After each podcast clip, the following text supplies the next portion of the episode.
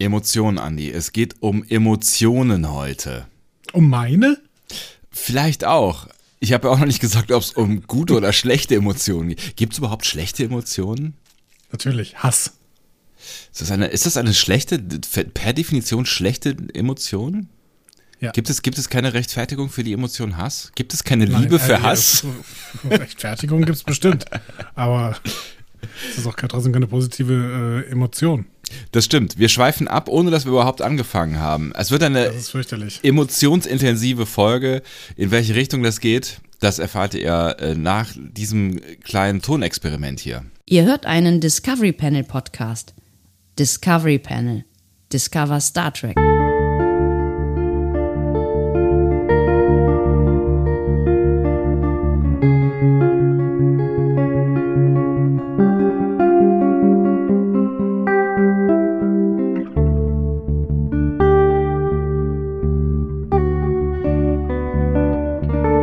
Herzlich willkommen! Wir öffnen das Discovery Panel zur siebten Folge der dritten Staffel Star Trek Discovery und die heißt Unification 3 oder 3.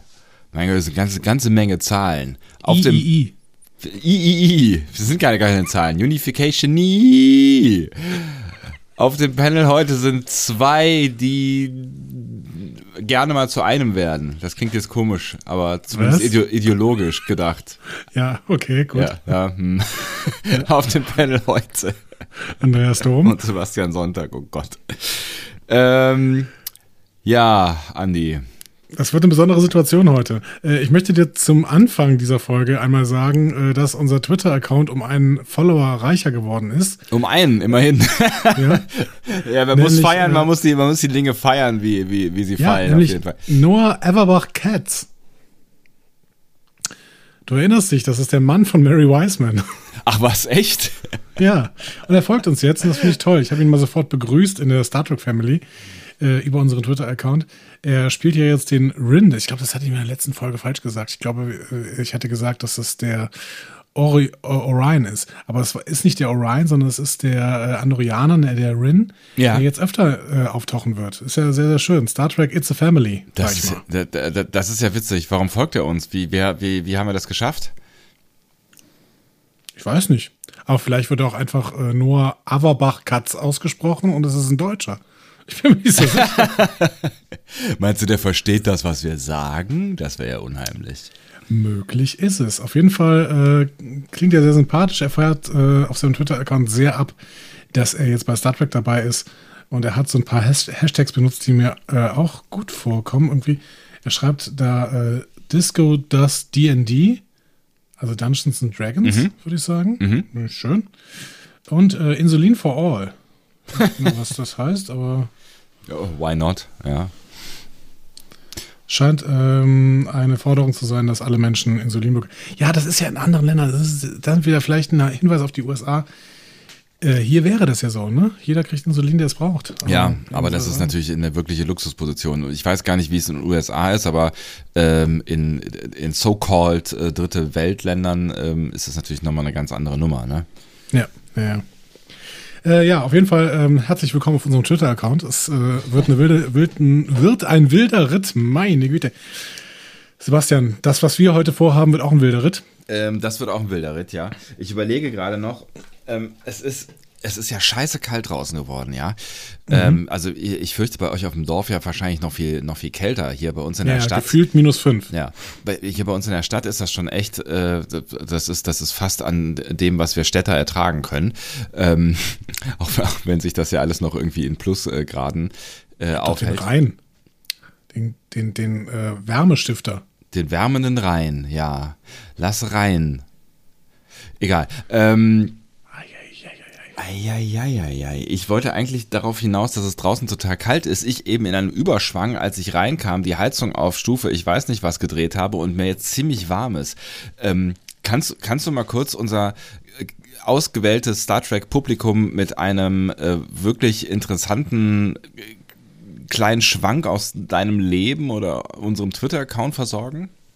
Klar, also ich kann einfach ein bisschen erzählen, äh, in welcher Situation wir uns hier befinden und du gehst in der Zeit mal äh, dich ausziehen oder was auch immer jetzt du da unternehmen möchtest. Ich wollte eigentlich nur ganz kurz die äh, Heizung runterdrehen von, Alles gut. Äh, von 3000 auf irgendwas anderes. Ich bin auch noch oben Also- im Raum, also du kannst einfach weiterreden. Ja, ja, gut. Dann hör einfach du auf zu reden, dann kann ich nämlich reden. Also, ähm, Leute, ich erzähle euch mal, was die Situation ist. Ähm, wir wollen eigentlich nicht viele Worte verlieren. Das ist jetzt schon wieder ein bisschen schief gegangen. Aber äh, das Problem ist, dass wir zurzeit in unserem Leben grundsätzlich etwas wenig Zeit haben. Äh, das geht einerseits mir so, weil sich gerade ein bisschen Arbeit auf der, äh, in, in diesem Bildungsbetrieb häuft. Nennen wir es lieber Betreuungsbetrieb zu dieser Zeit. Ähm, und äh, auf der anderen Seite Sebastian, der tatsächlich äh, ein paar private Änderungen unternimmt, könnte man sagen. Ja, genau. Ich, äh, ich, ich unternehme private Änderungen. Das hast du sehr schön gesagt. Ja. Ja, ich, Und ich, äh, gleichzeitig beruflich natürlich irgendwie es weitergehen muss. Das heißt, äh, Sebastian hat noch weniger Zeit als ich. Es ist ganz fürchterlich. Ja? Ich, also es ist ganz profan, ich ziehe um. Ähm, aber das ist, äh, ihr kennt das Spiel, wenn, wenn man das so nebenher mal eben kurz noch machen äh, muss, quasi, ne? Irgendwie die neue Bude dann noch ähm, renovieren und äh, in der alten Bude Kisten packen und ähm, naja, es ist auf jeden Fall. Das es, alles ohne Hilfe, weil Corona ist. ja, auch das, genau. Das ist so, ne? Also mal eben kurz Leute einladen, die dann ähm, mit, mit dir lustig streichen, ist halt auch irgendwie nicht. Ähm, deswegen ist es gerade alles so ein bisschen ähm, tight und deswegen sind wir in der besonderen Situation, dass äh, es jetzt schon viel zu spät ist und ähm, wir jetzt erst anfangen. Also das ist eigentlich so eine Uhrzeit, ähm, in der wir, wenn wir Glück haben, mit einer Folge durch sind. Genau. Also wir haben jetzt mitten in der Nacht äh, am Donnerstag, den 26.11.2020. Ich gehe fast davon aus, dass am Ende dieser Folge schon deutlich der Freitag, der 27.11.2020 ist. Äh, und deswegen äh, haben wir uns jetzt entschieden, wir nehmen genau ein Feedback mit rein, weil wir es so toll fanden, dass uns mal wieder jemand äh, angerufen hat, der äh, uns auch noch ein sehr, sehr kurzes, kleines Feedback gegeben hat, auf das wir dann eingehen können. Das ist wirklich nämlich, nämlich äh, ganz, ganz toll, wenn man so ein kurzes Feedback kommt, bekommt, äh, auf das man dann kurz eben, wie gesagt, eingehen kann. Und äh, dann würde ich sagen, starten wir auch schon in diese pickepacke volle Folge heute. Ähm, ich sage dir 3238 ist nicht so viel wie bei Lower Decks, aber ist mehr als bei den letzten Folgen, was ich hier aufgeschrieben habe. Ja.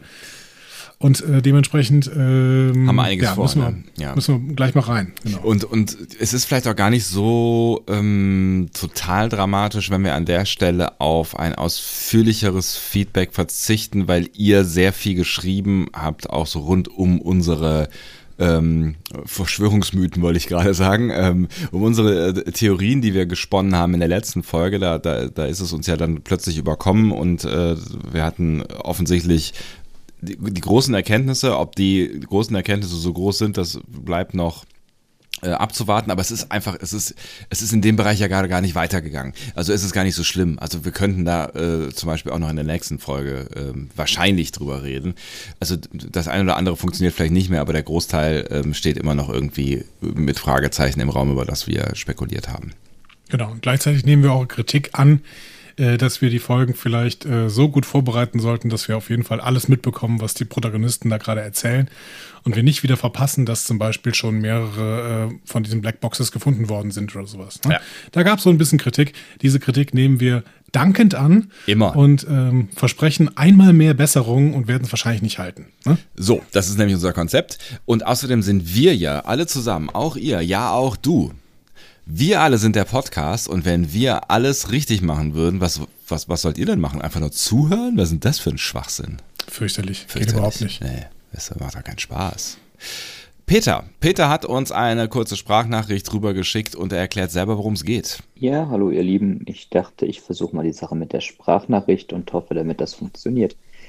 Ich habe eine kurze Rückmeldung bzw. Frage zur letzten Besprechung der Folge Die Trying von Discovery. Ihr habt das ja so wie die Crew auf der Brücke auch gefeiert, dass die Voyager J dort auftaucht. Jedoch frage ich mich, woher kennt die Crew die Voyager? Denn das ist ja definitiv alles erst passiert äh, vor der Discovery und daher dürften die die ganze Geschichte und auch das Schiff mit dem Typ überhaupt nicht kennen. Vielleicht habt ihr eine Idee, wie das alles funktioniert hat und könnt mein Unwissen aufklären. Bis dann, macht weiter so. Viele Grüße, Peter. Ja, dein Punkt, ne? Ja, vielen Dank, lieber Peter, auf jeden Fall. Äh, du hast dich, glaube ich, einmal versprochen, also es ist nach der Discovery passiert, ne, mit, mit der Voyager. Ja, genau. Ja, ja. Aber Ähm, ja. Ich äh, sehe das einfach so, es stand drauf. Also es stand drauf, was das für ein Schiff ist. Ne? Da stand groß Voyager J drauf. Und ähm, ich finde, ich habe das nicht so verstanden, dass sie getan hätten, als würden sie äh, ein Schiff namens Voyager kennen, sondern als würden sie sagen, okay, krass, USS Voyager und sogar J, was gibt's denn da wohl für Geschichten von diesen elf Vorgängerschiffen? Ähm, Hm. Also, hab also nicht das als kleine, gehabt, kleine Ein- Anspielung durch die Blume, so nach dem Motto, boah, was mag da denn wohl alles los gewesen sein? Genau. Und wir können natürlich auch irgendwas mit anfangen, aber ich habe nicht das Gefühl, dass die irgendwie schon was mit dem Wort Voyager verbinden konnten. Ja, ich habe dann auch nochmal, ich habe die Szene nicht nochmal geguckt, aber ich habe sie nochmal mir versucht vor Augen zu halten. Ähm, und ähm, ich war mir aber auch nicht sicher, ob die sich wirklich dann darüber freuen, irgendwie die gute alte Voyager, äh, an die gute alte Voyager erinnert zu werden. Weil es macht tatsächlich auch, äh, wie du das richtig gesagt hast, Peter, ähm, überhaupt keinen Sinn. Also ich glaube auch, das war eher so der zwinkernde Hinweis, ähm, für uns Zuschauerinnen und Zuschauer. Und das äh, macht diese, Folge, diese Serie ja äh, regelmäßig immer wieder und auch ja durchaus in dieser Folge, die wir gleich besprechen werden. Exakt. Und auch in dieser Folge achten sie sehr, sehr stark darauf, dass, ähm, ähm, ja, dass es hinkommt, ne, mit dem Geschichtswissen, das unsere Discovery Crew haben kann, im Gegensatz zu uns. Und dementsprechend gehe ich davon aus, dass ihnen so ein Fehler tatsächlich nicht passiert. Also es wird immer wieder Fehler geben, äh, die ihnen passieren, irgendwie den Schreiberlingen. Aber ich glaube, so ein Fehler passiert ihnen nicht. Würde ich auch jetzt mal vermuten. So, aber trotzdem vielen Dank, dass du angerufen hast und äh, solche Fragen bringen uns doch alle sehr, sehr weiter. Das kam ein paar Mal, glaube ich, auch im Blog, dass äh, diese Voyager-Frage. Ähm, und wir haben so und so erklärt, aber offensichtlich war diese Erklärung nicht für alle irgendwie da. Äh, und ähm, genau, vielleicht kann man es eben auch anders sehen. Ja, vielleicht habt ihr ja ganz andere Theorien oder wie auch immer oder habt es ganz anders wahrgenommen. Das können wir ja auch gerne noch, wenn ihr da Bock drauf habt. Ähm, von mir aus auch unter dieser Folge weiter diskutieren. Ähm, Ja. Und dann schreibt einfach irgendwas dazu oder sprecht uns was oder wie auch immer. So, und jetzt gehen wir rein. Ne? Jetzt gehen wir rein. Wir gehen sowas von rein. Genau. Unification 3. Genau. Aber der Titel bezieht sich natürlich auf den Story Arc der Wiedervereinigung von Romulus und Vulkan. Ähm, hört dazu unsere Romulaner-Folge. Die verlinken wir mal hier unter der ähm, unter Würde ich dieser auch gerne Folge den nochmal Show hören. Notes. Ja. Ja, Ja, das ist, es war, war eine der wenigen Folgen ähm, in mit Inhalt. Mit Inhalt, genau. In der, in der wir theat the the theatralisch gearbeitet haben, thematisch gearbeitet haben. Ich glaube, es war sogar die einzige. Ich glaube auch, es war die einzige. Die erste, einzige mit Inhalt, ja. Ähm, genau, aber kann man sich auf jeden Fall nochmal anhören. Ähm, zu den Folgen von diesem äh, Wiedervereinigungsarc, das habe ich mir auch nochmal bei Memory Alpha anlesen müssen, gehört neben Unification 1 und 2 ähm, auch Face of the Enemy. Ich hatte mir Unification 1 und 2 nochmal angeschaut. Die erste zieht sich doch sehr, weil da auch nochmal auf das, äh, die Beziehung zwischen Sarek und Picard eingegangen wird, wobei Sarek halt total out of order ist mit seiner Krankheit.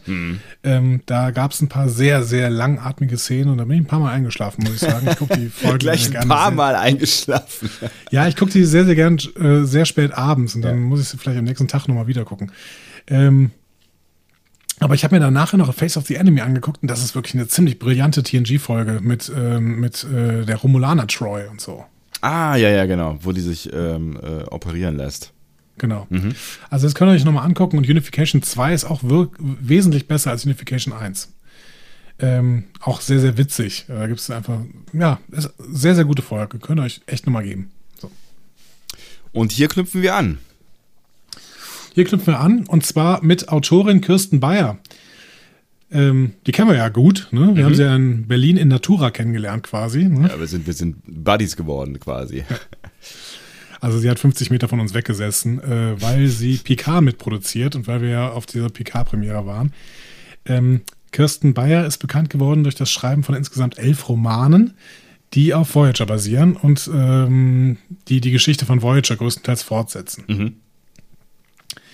Ist jetzt bei den äh, neuen Track-Serien insgesamt immer dabei, gilt so ein bisschen als Kanonfee, ähm, die den Kanon einfach in- und auswendig kennt und stets darauf achtet, dass der dann eingehalten wird. Und deswegen haben wir sie auch schon ein paar Mal blöde angemacht, äh, wenn äh, da was schiefgelaufen ist. Genau. Vielleicht auch zu wahrscheinlich Unrecht. auch Ja. wahrscheinlich völlig unfair, genau. Ja. Aber ehrlich gesagt ist ihr Werk in den neuen Track-Serien auch ein bisschen durchwachsen. Ne? Also wir haben in der ersten Staffel war sie Autorin von Civis Parts in Parabellum. Das ist diese Folge auf Pavo, die uns so semi gefallen hat. Ja, Ne? beim zweiten Gucken war sie ein bisschen besser als beim ersten Gucken, aber Ja. verglichen mit dem, was sonst so da abgelaufen ist in der ersten Staffel, gab es da auf jeden Fall ähm, Interessanteres. Genau. In der zweiten Staffel war es dann Saints of Imperfection, das ist die im Sporennetzwerk. Die hat uns eigentlich ganz gut gefallen. War Ja. eine relativ frühe Folge, mit dem, äh, wo, wo äh, Carver dann gefunden wird. Aber so richtig rund war die, glaube ich, auch nicht. Hm. Was uns sehr gut gefallen hat, war der Shorttrack Children of Mars, den hat sie auch mitgeschrieben. Ja, Und ähm, ja, bei Picard, also sie hat die erste Folge im Verbund mit allen geschrieben. Ja. Ne? Ähm, da kann man nicht so richtig sehen, was da ihr Werk dran war. Sie hat aber vor allen Dingen dann noch Stardust City Rack geschrieben. ja, Und das war nun mal die Folge, die uns am wenigsten gefallen hat ja bei da war Picard. ich, war ich gar kein Fan von. Nee. Nee. Ich ein bisschen mehr, aber Ja, ähm, fand die auch im Nachhinein wohl mit die schlechteste von ganz Picard. ja, Gut, jetzt liegt sie her auf jeden Fall diese Folge ähm, vor und ich kann schon verstehen, dass jemand, der also als kanonfähig gilt, gerade für diese Folge ähm, gecastet worden ist als Ja. Autorin. ja, allerdings. Aber dazu später mehr. Ähm, Regie ist schnell abgehandelt. Das ist John Dudkowski. Ähm, allererste Regiearbeit seines Lebens, wenn IMDb recht hat. Krass. Ja. Ist er denn Ja, irgendwie vorher- äh, hier in-house-mäßig unterwegs? Also hat er, war Editor bei, bei Discovery seit Staffel 1, also hat irgendwie dran mitgeschrieben so. hm, Hm? in der crazy. Redaktion, aber hat noch nie Regie gemacht. Abgefahren, okay. Und ich muss schon mal sagen, also regietechnisch ist mir jetzt, also der, hier ist nichts Besonderes mir aufgefallen.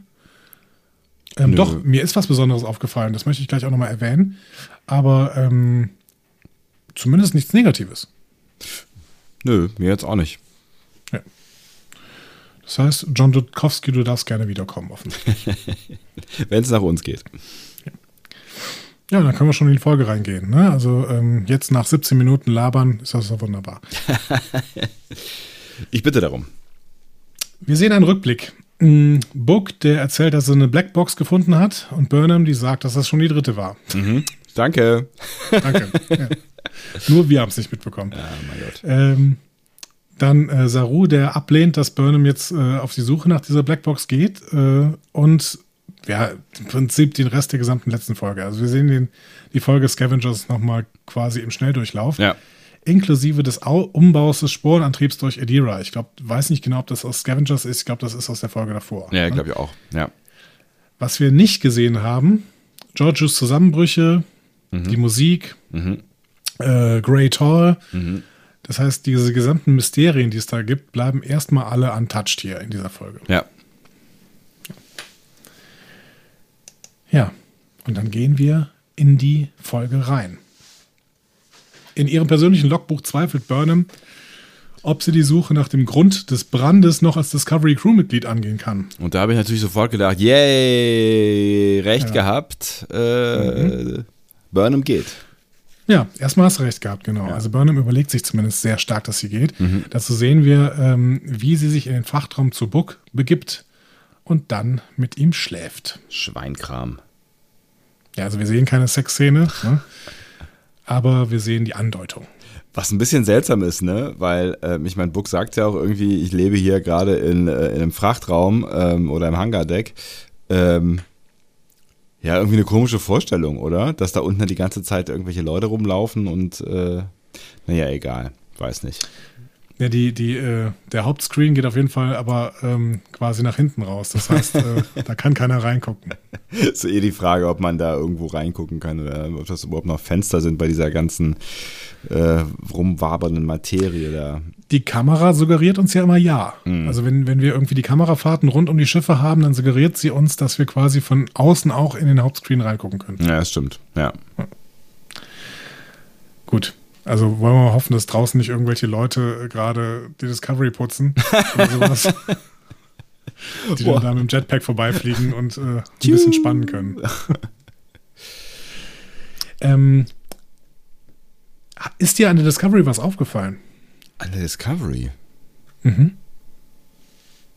Nee. Also, nee. Das Starfleet Badge in der Shuttle Bay ist neu. Ach, echt? Nee, ist Mhm, das ist äh, irgendwie runder geworden. Mhm. Also offensichtlich haben wir hier auch ein kleines Design-Update mit diesem Upgrade der letzten Woche gehabt. Finde ich ganz spannend. Ist die Frage, ob sie es ab absichtlich gemacht haben oder ob sie den Raum neu gestaltet haben aus irgendwelchen Gründen. Aber warum sollten sie das tun? Ja, ich glaube schon, dass sie äh, quasi gesagt haben, okay, wir machen dieses Upgrade der Discovery. Wir nennen die Discovery ja jetzt auch Discovery äh, A. Ja, Ne? ja.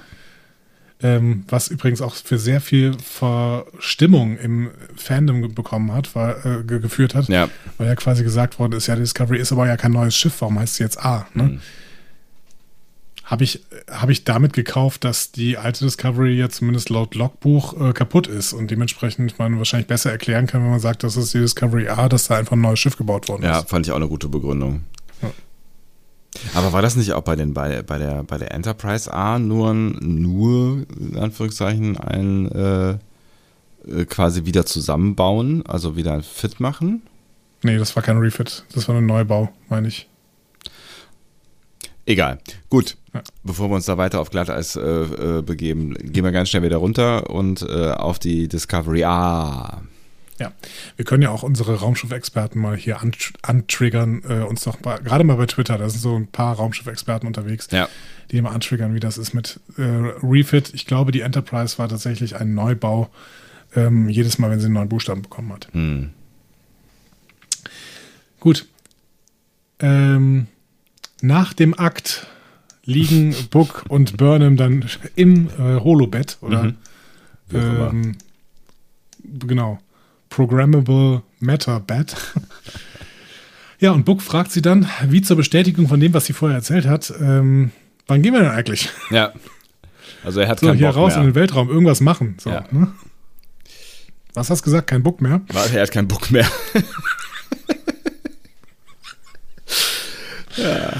Ah, Da ist die Frage, ob äh, Michael am Ende noch Book hat.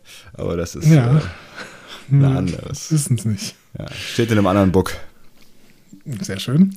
ähm, Burnham äh, hat äh, aber noch die Aufklärung des Burn im Sinn. Und ähm, er macht sich dann über sie und ihren Messias-Komplex lustig. Und damit äh, ma- macht, macht er sich ja so ein bisschen auch äh, quasi oder sie selber dann ja auch über äh, das lustig, was äh, an ihr häufig bemängelt wird. Ne? Ja, und ich fand das ehrlich gesagt ziemlich gut. Ich auch. Ähm, weil, weil Michael ja auch wirklich in dieser Staffel so ein bisschen schwieriger gezeichnet wird. Und offensichtlich haben die Autoren genau das auch vor. Ja. Ne? Die wollen zeigen, dass Michael mit der Art, die sie in den ersten beiden Staffeln gezeigt hat und die dann auch immer wieder auf guten Anklang gefunden, äh, ge getroffen ist, auf Dauer nervt und auch ihr Umfeld nervt. Und sich selber auch hier hin und wieder so ein bisschen, ne? Also das ist so ein, ne? Also irgendwie in der Szene hat man ja das Gefühl, dass sie struggelt selber halt damit. So, ne? Ja. Da kam ja sehr, sehr viel Feedback auch auf die äh, Scavengers-Folge, dass es zwar konsequent war, dass ähm, Saru sie degradiert hat, aber dass es unerträglich war, dass Burnham dann nachher noch gesagt hat, hey, und das war gut von dir. So, ne? Diese Absolution erteilen. Fand, ja. Und da muss ich sagen, das sehe ich überhaupt nicht kritisch, sondern ich sehe das völlig konsequent. Ich finde, das ist Michael Burnham. Die muss an der Stelle das letzte Wort haben. Die muss hier nochmal den Segen verteilen, weil sie eben, ja, weil sie, das ist vielleicht ein Stück weit auch dieser Messias-Komplex, ne? Also es ist, sie glaubt, dass sie dazu bestimmt ist, alles zu regeln. So. Wobei ich da an der Stelle finde, dass man auch, ich meine, die beiden sind befreundet, ne? Ähm, und äh, Saru hat gestruggelt äh, mit dieser Entscheidung, weil sie eben befreundet sind, so, ne? Trotz ihrer komplexen Geschichte, die, die sie haben. Ich finde, das war auch nochmal so ein Zeichen von, ähm, ich, ich, ich verstehe das und ich trage dir nichts nach. Du hast genau das Richtige gemacht. Äh, das war eine richtige Entscheidung, äh, bla, so, ne? Also Ja, aber das braucht Saru ehrlich gesagt nicht mehr. Der ist gerade so im guten Captain-Modus, wird von allen Leuten anerkannt. Das sehen wir auch in dieser Folge wieder, als guter Captain. Und er muss echt nicht nochmal von Michael, die sich ständig gegen irgendwas äh, hinwegsetzt und degradiert wird, ja jetzt nicht zum ersten Mal, auch das wird in dieser Folge nochmal thematisiert werden Ja. hier. Da muss er nicht nochmal von ihr den, den Segen bekommen. Nee, nee, nicht, nicht weil, weil er ähm, als Captain da irgendwie was, was Tolles gerissen hat, sondern so auf der freundschaftlichen Ebene. So, ich hatte das, habe das eher so verstanden, so nach diesem Motto, ich, ich trage dir nichts nach. Das war die richtige Entscheidung. Also, ne, weil, wie gesagt, er auch so ein bisschen ja schon gestruggelt hat, äh, weil er sie wahrscheinlich vielleicht ja auch noch ein Stück weit verstehen kann, was sie da tut. Und gerade ja. wenn es um Book geht, so, ne? Ich hatte das eher so, so empfunden als äh, äh, ey, passt schon, mach dir keinen Kopf, du bist der Captain und du hast so gehandelt, wie du handeln musstest, alles fein, so. Ich fand das hart übergriffig und ich habe das Gefühl, dass die äh, Autoren uns auch sagen wollten, dass das hart übergriffig ist, da nochmal den, den Segen zu erteilen. Okay. Aber vielleicht können wir das nachher nochmal thematisieren, weil das Wort Segen wird ja auch nachher nochmal vorkommen. Ja. So im Gespräch. Ähm, ich habe mir gerade mal rausgesucht, ein Messias-Komplex Christuskomplex oder Retterkomplex wird das auch genannt, ist ein Geisteszustand, in dem ein Individuum den Glauben hat, dass es dazu bestimmt ist, heute oder in naher Zukunft ein Retter zu werden. Hm. Und tatsächlich äh, steht das im Handbuch der psychischen Störungen. Ach, lustig. Ich meine, also so wie Burnham geschrieben ist, könnte das echt sein, dass sie diese Störung hat. Ne?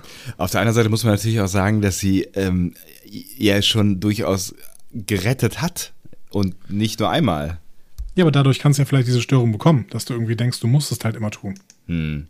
Wenn du es naja. mal geschafft hast. Ich meine, fair enough, wenn du einmal das Universum äh, gerettet hast, dann äh, kann ich schon verstehen, dass du da vielleicht eine psychische Störung von, davon trägst. Ja. Genau. Vielleicht hat Detmar das auch. Also vielleicht denkt Detmar auch, äh, dass sie immer irgendwie die, die Retterin spielen muss, weil sie da es geschafft hat, die Discovery irgendwie heil, einigermaßen heil zu landen. Hm? Ja, ich glaube eher, dass, die, dass, die, dass, das, dass das irgendwie so ein Stresssyndrom-Zeug ist, was sie da mhm. mit sich rumschleppt. Aber es wurde auch nicht mehr thematisiert. Ne? Ich bin mal gespannt, ob da überhaupt nochmal drauf eingegangen wird. Oder ob das quasi so ein bisschen einfach nur der Wink war. Wir haben euch mal äh, beispielhaft jemanden gezeigt, der struggelt mit all dem, was ja passiert ist und äh, zeigen dann noch quasi, wie sie sich Hilfe sucht und vielleicht reicht das ja dann auch an der Stelle.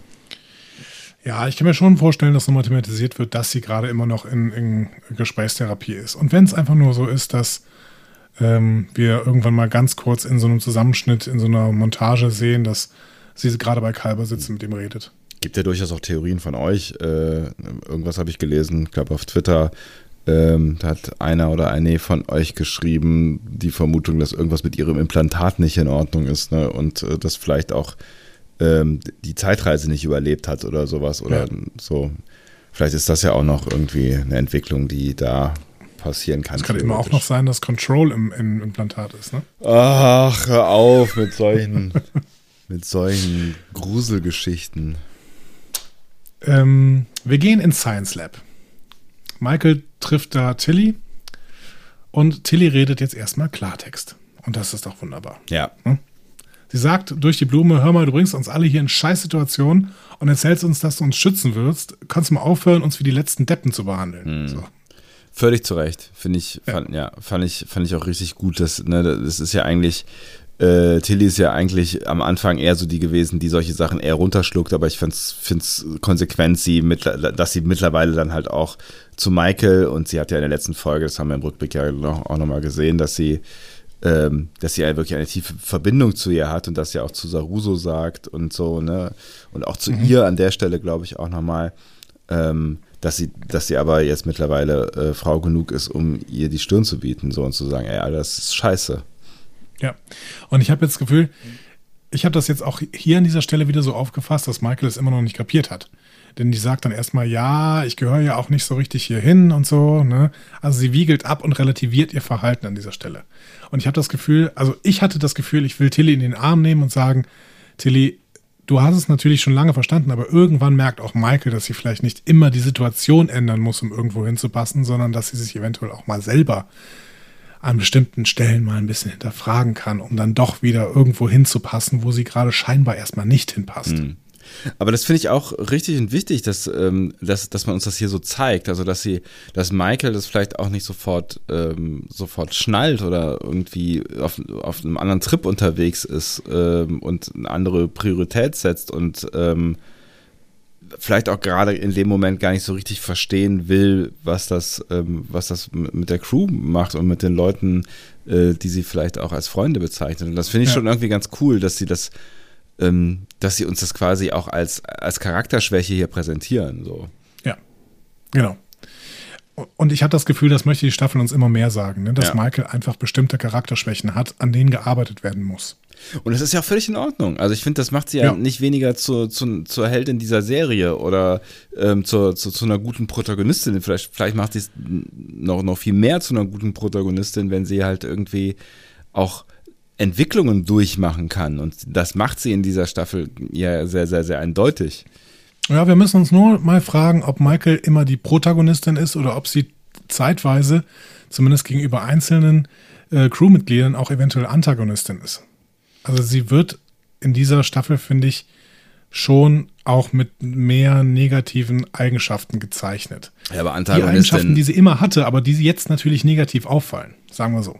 Antagonistin kannst du quasi ja nur gegenüber der Geschichte sein und nicht gegenüber anderen. Aber ähm, ich weiß, was du meinst. Ich, ja, aber ich glaube, das, das tut man, um, um vielleicht auch einfach diesen Weg zu zeigen, den, äh, den, den sie gerade geht. Und das ist ja auch, also sie, sie macht ja wieder mal ein kleines Stückchen Wandlung durch, auch quasi vom Anfang bis zum Ende dieser Folge. So, ne? Und das, Ja.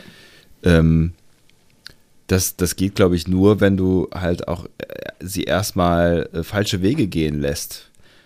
Und man kann ja immer noch drüber streiten, ob das wirklich ein falscher Weg gewesen ist, den sie gegangen ist, äh, als sie äh, Book gerettet hat und ähm, diese die die die Blackbox Ja. so ne also das das ist ja es ist ja keine, objektiv gar nicht so einfach zu beantworten, weil möglicherweise findet sie jetzt dadurch heraus, ähm, was The Burn verursacht hat und löst damit wieder einige Probleme. So, ne? es, ist, es ist halt total schwierig, aber es ist halt the price you pay. Also das, die Konsequenzen müssen ihr halt klar werden und das werden sie Ja. ihr noch nicht. Ne?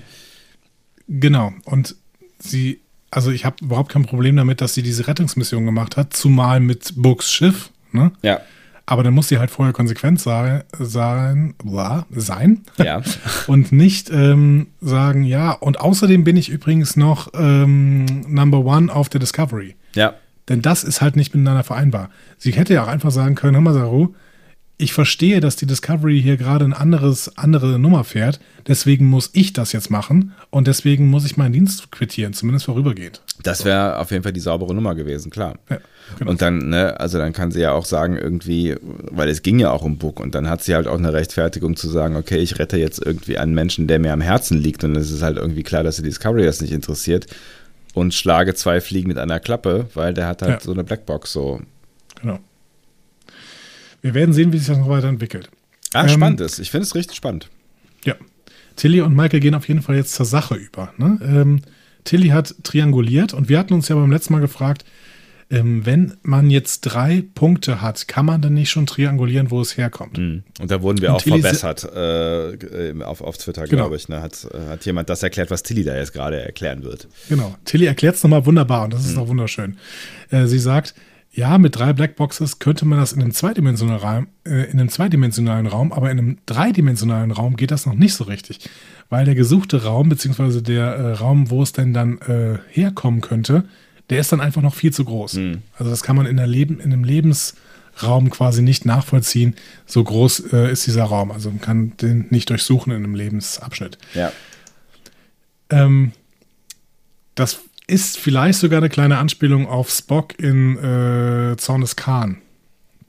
Da erzählt Spock nämlich Kirk, dass Khans Strategien auf zweidimensionales Denken hinweisen. Okay. Und das im dreidimensionalen Raum natürlich nicht geht. Ja. So, ähm, aber schöne Anspielung. Das heißt, wir haben auf jeden Fall noch ein paar zu wenig Daten. Ähm, hast du gehört, wie die Schiffe heißen, die, äh, die die Blackboxes da quasi gespendet haben? Nee, tatsächlich habe ich nicht drauf geachtet. Es war nämlich zumindest eine schöne Anspielung, die man auf jeden Fall hätte verstehen können. Äh, die USS Jelchen. Okay. Hätte ich auch nicht verstanden, wenn ich sie verstanden hätte. Erklär sie mir.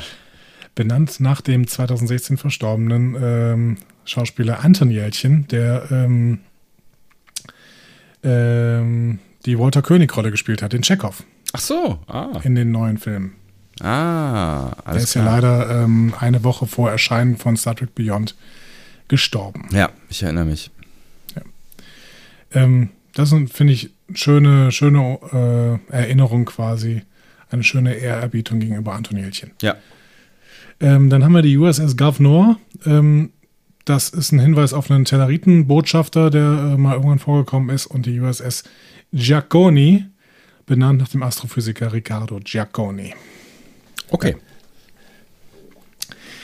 So, Sie brauchen neue Daten. Und ähm, da fällt Burnham ein, ja, es gibt ja noch so ein Sub Subraum-Relais-Experiment, äh, SB19. SB19. Wo auch immer sie das, das- her weiß. Ja. Ja, war offensichtlich zu ihrer Zeit, ne, dass das angefangen worden ist, oder? Habe ich so verstanden. Ich hatte jetzt so verstanden, dass sie da irgendwas im, im, im, äh, im Föderationscomputer drüber gelesen hat, aber Stimmt, oder? Nee, nee, stimmt. Die hat irgendwas in diesem Jahr rausgefunden darüber, glaube ich. Ne?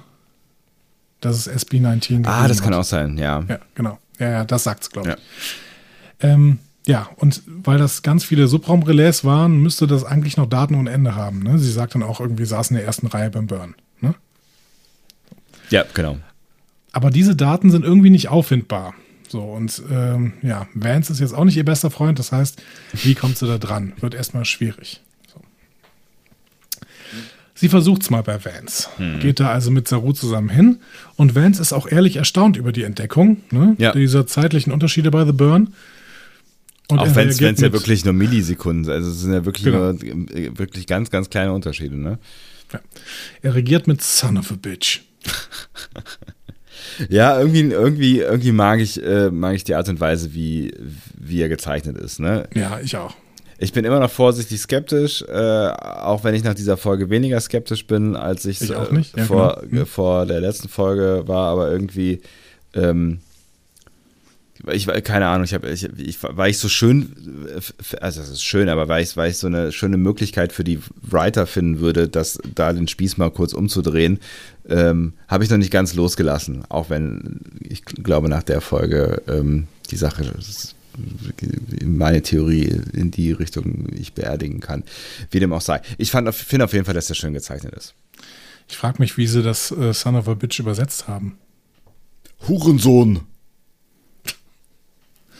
Ich glaube, im Deutschen haben die es eher klassisch übersetzt. Ach, ach herrje. Auweia. Da brat mir doch einer einen Storch. Wahrscheinlich. Äh, ohne Scheiß, in den 70ern hätte man das so gemacht oder wahrscheinlich in der Original Series hätte man es wahrscheinlich auch so gemacht. Da brat mir doch einer einen Storch. Hoffentlich machen sie es so. ja, ihr wisst es schon, wenn ihr es auf Deutsch geguckt habt. Ja.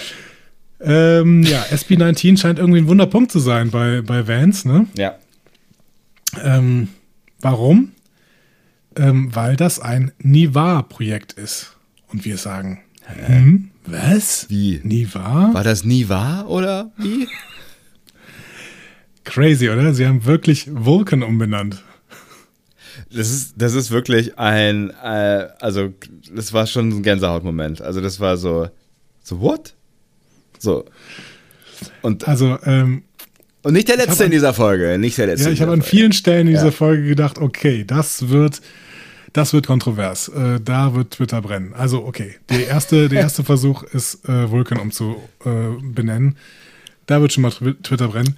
Auf der anderen Seite muss man sagen, ähm, wenn man ein bisschen darüber nachliest, zeigt sich hier die außerordentliche Expertise von Kirsten Bayer. Ja. Denn äh, Nivar ist ein Begriff, den es schon seit den 60ern gibt. Ähm, der wurde von der Schriftstellerin Dorothy Jonas, äh, Jones Haith ähm, erfunden für das Fanmagazin Spokenalia, ähm, das zu TOS-Zeiten rausgekommen ist. Und Nivar ähm, wird in dem äh, Song The Territory of Regal eingeführt und bedeutet wörtlich Zweiform.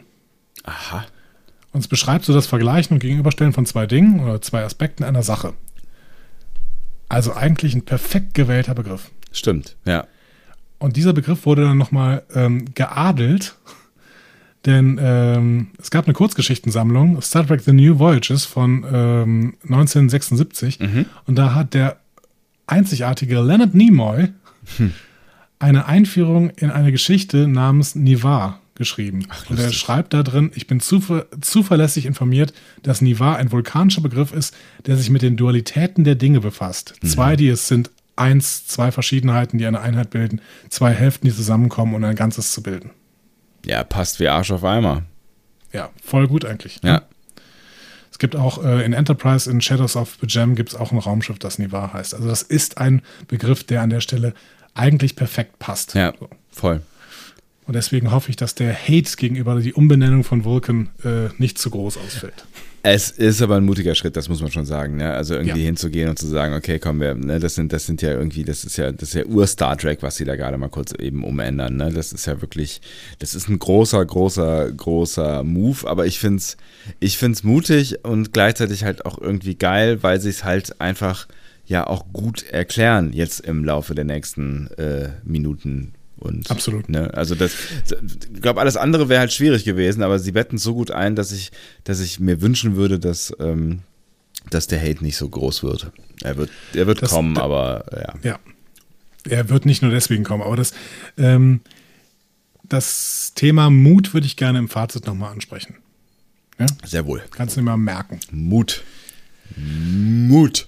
So, auf Nivar leben jetzt also Vulkanier und Romulaner zusammen. Ne? Wir wissen, wie es den Romulanern ergangen ist. Äh, das wird uns in PK ja nochmal erzählt. Ja. Und äh, dementsprechend können wir auch verstehen, dass die jetzt eine neue Heimat brauchten. Und offensichtlich haben sie ihn bei ihren alten ähm, Blutsbrüdern, möchte man fast sagen, Oder den Feinden. Vulkanier. genau, den Vulkaniern gefunden. Äh, eine Folge der Wiedervereinigungsbemühungen von Spock, wie wir hören. Mhm. Und die sehen wir natürlich in Unification 1 und 2. Ja. Spock ist also quasi sowas wie der David Hasselhoff von Nivar, könnte man sagen. Hm? Oh, Jesus. Also, ich weiß nicht, was ich schlimmer finde. Diesen Vergleich oder dass du mir damit diesen beschissenen Ohrwurm ins Ohr gesetzt hast. Still the search goes on. Ähm, ja, Saru und Burnham sind zu Recht überrascht, äh, zu erfahren, dass Romulaner und Vulkanier eine gemeinsame Abstammung haben. Ne? Das wissen die nämlich zur Zeit von Discovery noch gar nicht. Hm. Es wird in Journey to Babel aufgedeckt, ähm, also acht Jahre nachdem Discovery das 23. Jahrhundert verlassen hat, während der TOS-Zeit. Geil, ja. So, und ein Problem gibt es auch noch. Die Spitzohren sind nicht, nämlich nicht mehr in der Föderation. Und zwar seit 100 Jahren schon. Ich würde sagen, das ist ein rassistischer Begriff. Äh, dafür bitte hier mal drei Schläge auf die Finger. Du hast völlig recht, aber ich habe mir die ganze Zeit überlegt, wie man sie denn jetzt nennt. Also beide zusammen, Romulaner und Vulkanier. Nivaresen? Nivaristen, Nivarista. Hm, Nivarista. Nivarista, Nivarista. Nivariste. Gut. Und mit dieser Erkenntnis, dass die nicht mehr in der Föderation sind, gehen wir ins Intro. Ja. Und danach hören wir auch sofort Rassismus. Ne? Ist dir das aufgefallen? Ich, ich erinnere mich mal kurz, was kommt danach? Burnhams erster Satz nach dem Intro ist, naja gut, aber das, äh, die Vulkanier wollten doch bestimmt nicht austreten aus der Föderation. Das waren doch bestimmt die Romulaner, so. oder? Ja, gut, ja, ja, Rassismus, klar, weiß nicht, aber es ist natürlich auch so ein Erfahrungswert, wenn du aus einer Welt kommst und äh, ein, ein, ein, eine Regierung oder sowas kennst äh, und die Politik äh, eines Landes, ähm, weiß nicht. Also das ist so, so ein bisschen als, ähm, was kann ich denn jetzt rassistisches, rassistisches sagen? als wird so in, in, äh, in 100 Jahren ähm, äh, wäre die Türkei ähm, der Demokratiestifter der Welt. Also die türkische Regierung natürlich, nicht die Türkei. Die Türkei kann natürlich. Ja gut, aber das hätte mit Atatürk tatsächlich auch passieren können. Ja, ja, klar, das stimmt. Aber aus der jetzigen Jetzt-Perspektive, also wenn man mich mit, mit wie vielen Jahren Erdogan im Rücken, im Nacken äh, jetzt 100 Jahre weiter beamen würde, dann würde ich auch denken, so, Alter, was? Ja. Gut. Ähm, Burnham hat auf jeden Fall falsch gedacht. Die Romulaner wollten sogar bleiben in der Föderation. Und die Frage ist, warum ist denn jetzt Nivar trotzdem ausgetreten? Nun, im Prinzip wegen SB 19. Ne? Ja. Das war nämlich ein Projekt, in dem Nivar quasi Stargate gebaut hat, wenn ich das richtig verstanden habe. ja ich glaube, so kann man es ganz gut zusammenfassen. Ja, gut, aber das war ziemlich gefährlich äh, und Nivar wollte eigentlich aufgeben, das zu entwickeln. Die Föderation hat aber gedrängt, weiterzumachen, ähm, weil zu dem Zeitpunkt, als sie es gebaut haben, kurz vor The Burn, die Lithium extrem knapp war und sie wollten halt eine Lithium-Alternative bauen. So. Ja, und dann kam der Burn und ähm, Nivar dachte, sie hätten den Burn eventuell ausgelöst durch diese ähm, Subraumnummern mit äh, SB19. Ja, die dachten das nicht nur, die denken das immer noch und die haben Beweise dafür. Ja, zumindest sagen sie das. Ne? Ja. Und äh, die Föderation hätte sie dann da quasi dazu getrieben, Millionen von Leute zu töten. Und das ist natürlich ein guter Grund, aus der Föderation auszusteigen. Ja, finde ich auch. Zumindest erzählt uns Vance das als Grund. Müssen wir mal im Hinterkopf halten. Mhm. So, mit den Triangulierungsdaten kann man aber jetzt schon mal sagen, dass das wohl Bullshit ist. Ne? Dass offensichtlich nicht durch SB19 der Burn ausgelöst worden ist. Ja, und das wissen jetzt alle drei im Raum und äh, kommen auf eine grandiose Idee, die nur Michael Burnham umsetzen kann. Genau. Bescheid geben, Gespräche eröffnen, Freunde werden, SB19-Daten bekommen. So. Das ist der Kurz Kurs. gefasst, kurz gefasst der Plan. Ja. Und Vance erkennt dann plötzlich einen Hoffnungsschimmer. Ja, das wird zwar nicht sofort funktionieren, aber wir haben eine Chance. Durch dich, Michael, du bist die Schwester von Spock und Spock ist da quasi ein Nationalheiligtum bei denen. Ja. Ne? Das könnte funktionieren. Finden Saru und Michael ehrlich gesagt so semi. Saru, weil er Michael gerade erst de äh, degradiert hat und Michael, weil sie nicht das Gefühl hat, dass sie gerade irgendwie als äh, Abgesandte der Föderation auftreten kann. Ja, aus bekannten Gründen. Genau. Ja, und dann macht Vance mal einen auf äh, Machtwort, ne? Spielt mal seine Autorität aus und sagt, ja, ihr werdet schon einen Weg finden, macht das. Äh, wir senden schon mal eine Nachricht, dass du kommst. Ja, tschüss. Nägel mit Köpfen. Aber es ist, ich finde, Vance ist trotzdem, also ich finde, Vance ist eine sehr, sehr gute Führungsfigur. Ja, finde ich auch. Also es ist auf jeden Fall einer der, ähm, der für mich stringentest handelnden Admirals bisher, äh, die, ich, die ich so gesehen habe. Es ist so, äh, es bleibt natürlich so ein bisschen, wie gesagt, es bleibt so ein bisschen äh, immer noch nach wie vor, auch nach dieser Folge, die Frage, was erzählt er uns nicht? Er erinnert mich halt ein Stück weit an einen, ähm, an einen etwas nachvollziehbareren Lorca. Also Lorca war ein bisschen verschlagener, aber ich finde, der Führungsstil ist eigentlich ähnlich. Der sagt halt, was Phase ist und macht nicht kurz irgendwie, macht nicht große Abstimmung, sondern sagt ihr, so, ich, es brennt und ich muss, ich muss hier jetzt dafür sorgen, dass hier Feuer gelöscht wird. Ja. Also bitteschön. Nur in dem Fall äh, unterstellen wir ihm mal, dass er im, im Sinne eines größeren Ganzen handelt und Lorca war ja immer nur quasi auf sein eigenes Wohl aus. Aber Naja, das ich, haben wir aber im ersten Teil der Staffel noch nicht so richtig gesehen. Ne? Nee, das stimmt, genau. Gut. Wir verfolgen natürlich weiter Michael und die erinnert sich jetzt an Spock, an die gemeinsame Kindheit, an die Verabschiedung in Such Sweet Sorrow 2 und sie traut sich nun sogar in ihrem Quartier zum ersten Mal Aufnahmen von Spock aus der Zeit nach ihrem Verschwinden anzuschauen. Hatte sie sich bis jetzt nicht getraut. Hm? Und zwar Aufnahmen aus dem persönlichen Logbuch von Jean-Luc Picard. Post-Privacy. Und natürlich sehen wir, aus, äh, sehen wir Auszüge aus Unification 2. Ähm, das sind aber zwei verschiedene Szenen, die dazu nur sehr zu einer Rede verwurstet wurden. So, ziemlich am Anfang, ziemlich am Ende. Ähm, ja, und dank dieser Aufnahmen vom Archivmaterial sowohl von Discovery als auch von Next Generation ist Unification 3 jetzt die erste Folge, in der die drei Spock-Hauptdarsteller der Serie zu sehen sind. Also Liam Hughes, dieser kleine Junge, dann Ethan Peck und Leonard Nimoy. Ach, witzig. Stimmt, Ähm, ja. ja. Ich fand's schön, Dan of Geek hat äh, mal zusammengestellt, ähm, dass es schon sehr, sehr viele Spocks gab. In der TAS-Folge Yesteryear, ne, die wir ja auch immer besprechen wollen, Ja. äh, trifft sich Spock äh, selbst als kleines Kind, da gesprochen von Billy Simpson, ähm, in äh, Der Suche nach Mr. Spock, also zweit, äh, dritter Kinofilm, ähm, erscheint äh, Leonard Nimoy mit vier anderen Spock-Schauspielern, mit Carl Steven, Vedia Potenza, Stephen Manley und Joe W. Davis. Mhm. Äh, in verschiedenen Stadien des Hyper-Aging auf dem Genesis-Planeten. Mhm. Dann haben wir in Final Frontier, da äh, ist Spock in derselben Szene wie ein, eine Säuglingsversion von Spock zu sehen. Mhm. Ähm, genau, da schreibt Dan auf Geek sehr, sehr schön. Wir wissen nicht, wer dieses Baby war, aber es ist eine gute Wette, dass es kein Archivmaterial von Nimoy war. ja. Ähm, genau, dann in äh, Star Trek 2009 äh, natürlich äh, Zachary Quinto, aber wir haben noch ein drittes Kind, äh, Spock, gespielt von Jacob Cogan.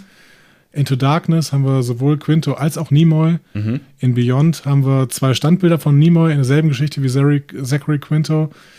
Äh, und in Light and Shadow und If Memory Serves gibt es dann eben Liam Hughes, der, das, der den Kinder-Spock spielt. Ja. Aber es ist, äh, es ist natürlich schon sehr schön eingeflochten hier, wie ich finde. Und es war ja. schon auch der, der nächste äh, Gänsehautmoment in dieser Folge. Auf jeden Fall. Hast du da zu viel gedacht, das ist jetzt zu viel Retro? Nee, überhaupt nicht. Also, nee, hm. ich fand's, ähm, ich fand's irgendwie passend und ich fand's, ich find's wirklich schön, ähm, wie sie das erklären und wie sie den Bogen schlagen und ähm, nee, ich mochte das sehr und ich mochte das auch, dass sie das dann quasi mit Michaels persönlicher Geschichte verbinden und das mhm. ist natürlich dann auch ein emotionaler Moment für Michael ist und so wurde es auch ein emotionaler äh, Moment für mich. Also ich finde, das haben sie, das haben sie echt gut gemacht. Ja. Für, bei mir hat das auch sehr, sehr gut funktioniert. Man muss sich natürlich ein bisschen fragen, warum überhaupt in dem Logbuch von Picard ähm, diese Bilder drin sind. Ne? Weil das sind ja im Prinzip Sachen, die in dieser Episode passiert sind, aber Picard hat ja nicht die ganze Zeit eine GoPro am Kopf. Ne? Good point, ja. Also wir müssen uns dann irgendwie vorstellen, dass er dann einfach ähm, das seinem Logbuch erzählt hat und das Logbuch hat dann quasi die Szenen äh, nachgeneriert. Mit Future Tech müsste das eigentlich möglich sein. Wenn wir jetzt schon Deepfakes machen können, dann Stimmt, äh, ja. müsste das eigentlich gehen. Ja, ich fand es einen sehr, sehr schönen Kommentar von Book, äh, dass er sagt, ihr seid beide echt chronische Überflieger. ja. Aber er hat ja einen Punkt.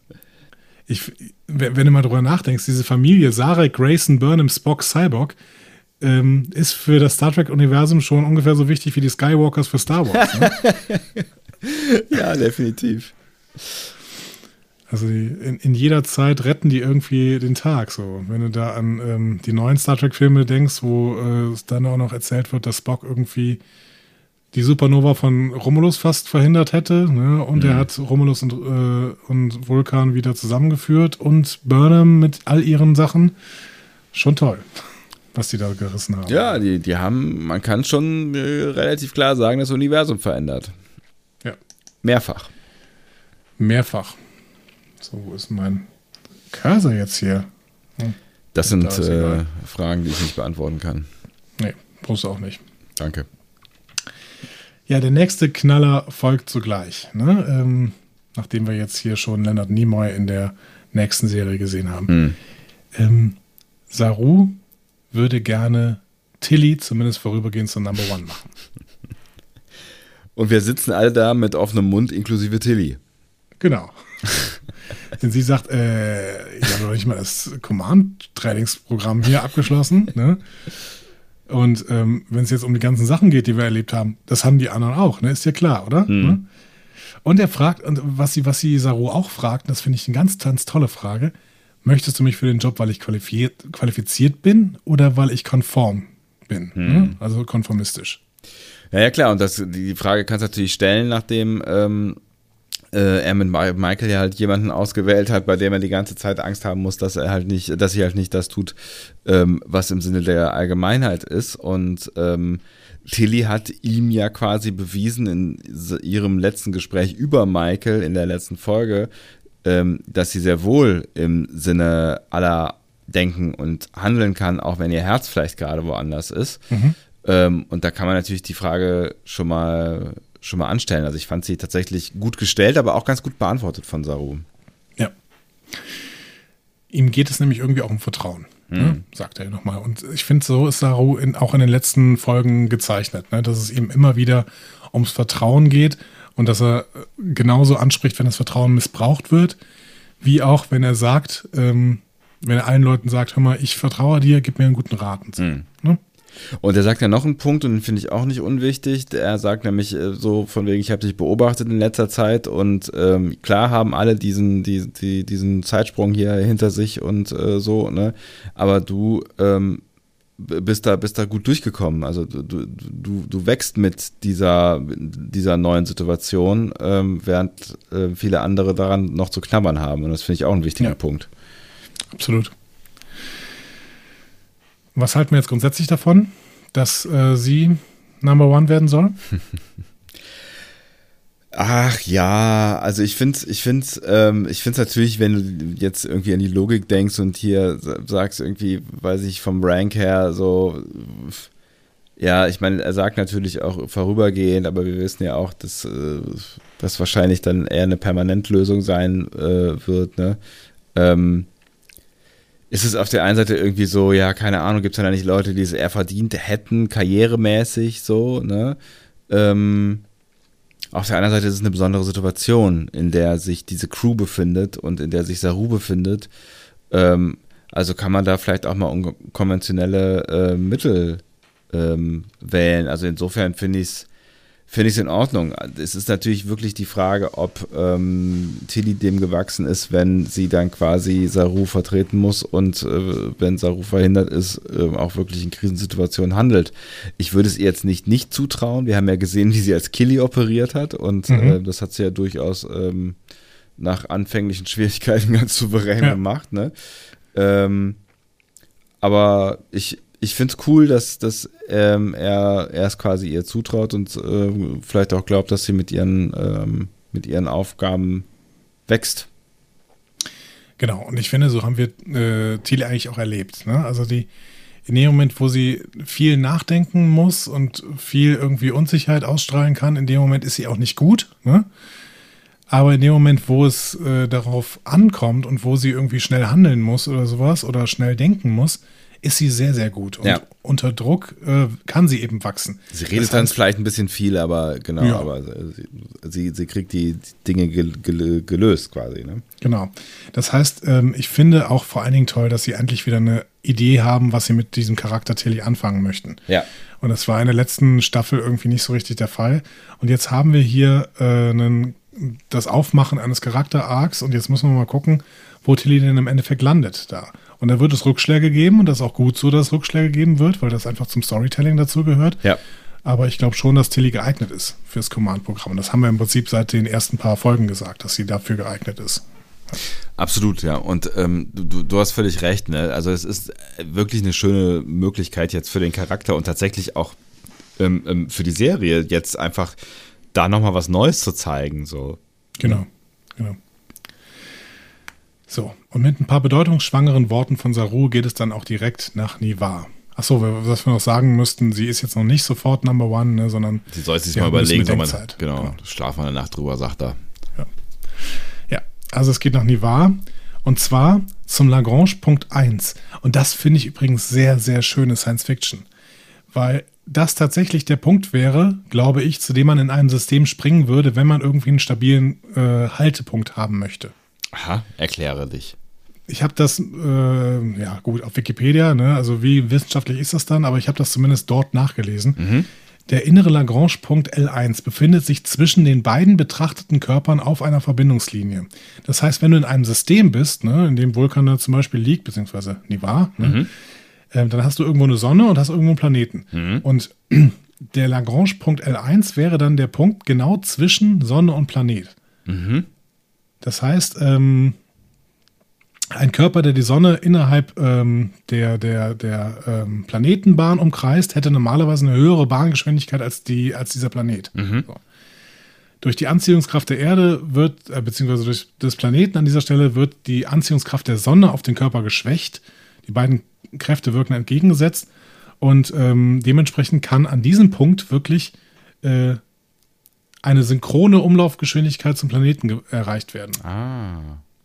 Das heißt, wenn man da landet, dann bewegt man sich in der gleichen Geschwindigkeit um die Sonne herum wie der Planet. Witzig, okay, cool. Zumindest habe ich das so verstanden. Ihr könnt mich jetzt gerne korrigieren, liebe Astrophysiker, die uns natürlich alle zuhören. Wir werden ja auch da in Seminaren besprochen, habe ich gehört. Ne? Astrophysik-Seminare, erstes äh, Semester. Die Didaktik des Fehlers. Ja, genau. Sehr schön. Ja, aber nehmt doch mal Bezug, ob ich das richtig erklärt habe. Ich glaube schon. Ähm, und sie werden von Terina, der Präsidentin von Nivar, empfangen. Yo. Und ich muss jetzt gerade mal ein bisschen schwärmen. ja, bitte. Ich habe selten eine bessere Performance einer Vulkanierin gesehen, mhm. als die von Tara Rosling in dieser Folge. Und ich hoffe so sehr, dass wir sie wiedersehen. Mhm. Kühl, aber trotzdem zugewandt und auf eine wunderbare Art auch schön. Mhm. Also ich bin ein bisschen verliebt in, in äh, Terina in dieser, beziehungsweise Tara Rosling in dieser Rolle. Ich kann es verstehen, ja. Und, und auch so, ähm, auch so wenig überheb, also, ne, also schon irgendwie überheblich, aber so, also nahbarer. Also das fand ich ja. irgendwie. Sie hat, sie hat in so vielen Facetten gespielt, ähm, dieses, dieses Vulkanier-Sein, was ich sehr, also ohne dass es halt irgendwie verwässert äh, ist, was ich aber sehr, sehr cool fand, auch im Gegensatz dann zu ähm, zum Beispiel dem, dem äh, Kerl, der hinterher in der jetzt in, in den Trial da in der Mitte steht, ja, äh, der ja so ein bisschen so der Hardliner-Guy ist, so, ne? Ähm, bis hin zu dem Kommentar dann irgendwie am Ende, ähm, so, das meinte ich übrigens als Kompliment, äh, als mhm. sie irgendwie so einen trockenen Spruch raus, äh, raushaut. Ich finde, das, das macht so eine ganz geile Spannbreite des Vulkanier-Seins auf. Ja, wie schaffst du es, eine Herzlichkeit zu spielen, wenn du gleichzeitig eine Person spielen sollst, die keine Emotionen hat? Ja. Ne? Das wäre für mich eine absolut unlösbare Aufgabe, weil ich noch nicht mal wissen würde, wie ich das angehen soll. Ja. So. Ähm, gut, ich bin auch kein Schauspieler, aber Tara Rosling hat das hier so perfekt hinbekommen. Ich bin wirklich Fan. Ich kann es sehr gut nachvollziehen. Finde ich auch. Finde ich auch eine, eine ähm, sehr gute Performance. Auch eine sehr, sehr schöne Rolle.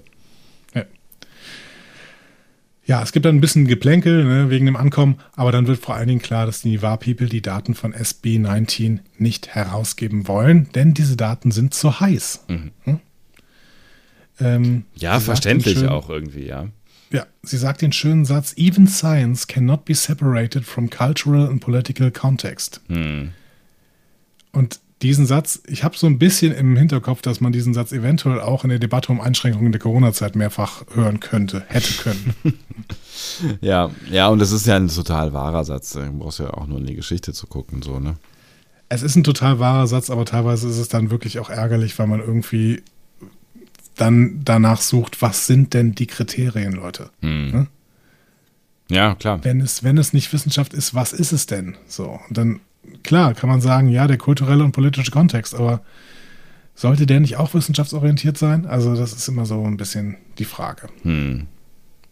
Ja, ich weiß. Die Frage, die ja im Prinzip hier auch eine große Rolle spielt. Ja, total, ja. ja.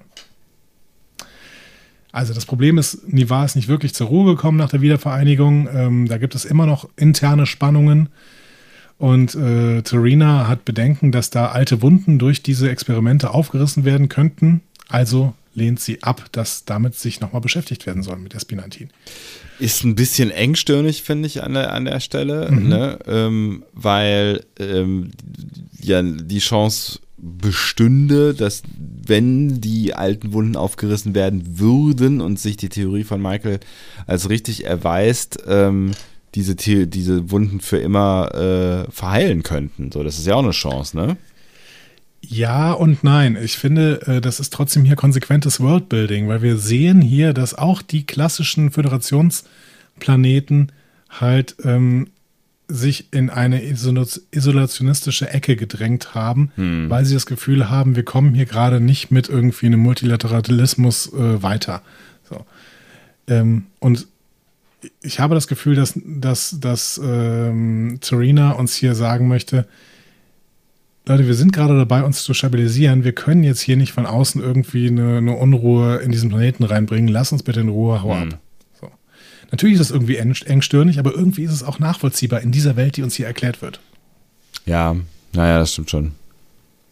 Ja, es ist ja im Prinzip das Gleiche, wie was, was, also nicht das Gleiche, aber es ist ja schon ähnlich sehr, sehr zur ähnlich Erde. zur Erde, ja. genau. Ja, aber Terina geht sogar noch einen Schritt weiter. Sie sagt, ja, und wenn du weiter drängst, dann ähm, können wir auch mal euren Spurenantrieb ausspionieren, ne? Hm. Okay. Ja. Wie sagen die Holländer, Katzen in Kisten machen komische Sprünge. Burnham fühlt sich in die Ecke gedrängt, also erinnert sie sich an ihre Ausbildung auf Vulkan. Und da Mann, die Traditionen auf Nivar immer noch groß geschrieben werden, was sie vorher sich nochmal versichert, klappt es. Burnham ruft ein Tekalin Cat ein. Wo wir bei Katzen sind. Eben. Ein philosophischer Prozess, um tiefe Wahrheiten aufzudecken, nicht ablehnbar, wenn das äh, gefordert wird von Absolventen der Science Akademie auf Vulkan. Mhm. Okay. Noch nie was davon gehört, aber Ach, ich hätte jetzt gedacht, das du, später mal an. du äh, würdest mir jetzt erzählen, wo wir das irgendwie schon mal gesehen haben. Nee, meiner Meinung nach gibt es das noch nicht. Mhm. Okay. Aber warum nicht? Ja. Also ein bisschen classy, ne? Jetzt, jetzt biegen wir in so eine, so eine, so eine TNG-Folge ab. Ja, total classy. Muss, ich, muss ich gleich auch noch was zu sagen. Ja. Gehen erstmal in den Transporterraum. Wieso eigentlich? Wieso gibt es eigentlich noch einen Transporterraum? Frage ja, ich mich. Keine Ahnung. Also das, das habe ich mich dann auch vor allen Dingen gefragt, dann äh, äh, bei, der, bei der Szene, als der Special Guest eingebeamt wird, so, während ja, Ähm, davor die drei Gäste so stylisch im Laufen quasi, im Gehen äh, sich sah super aus, materialisieren. oder? ja. Aber das hätten sie auch überall machen können. Warum, warum im, ja, egal. Ja, sagen wir, das ist eine Empfangshalle.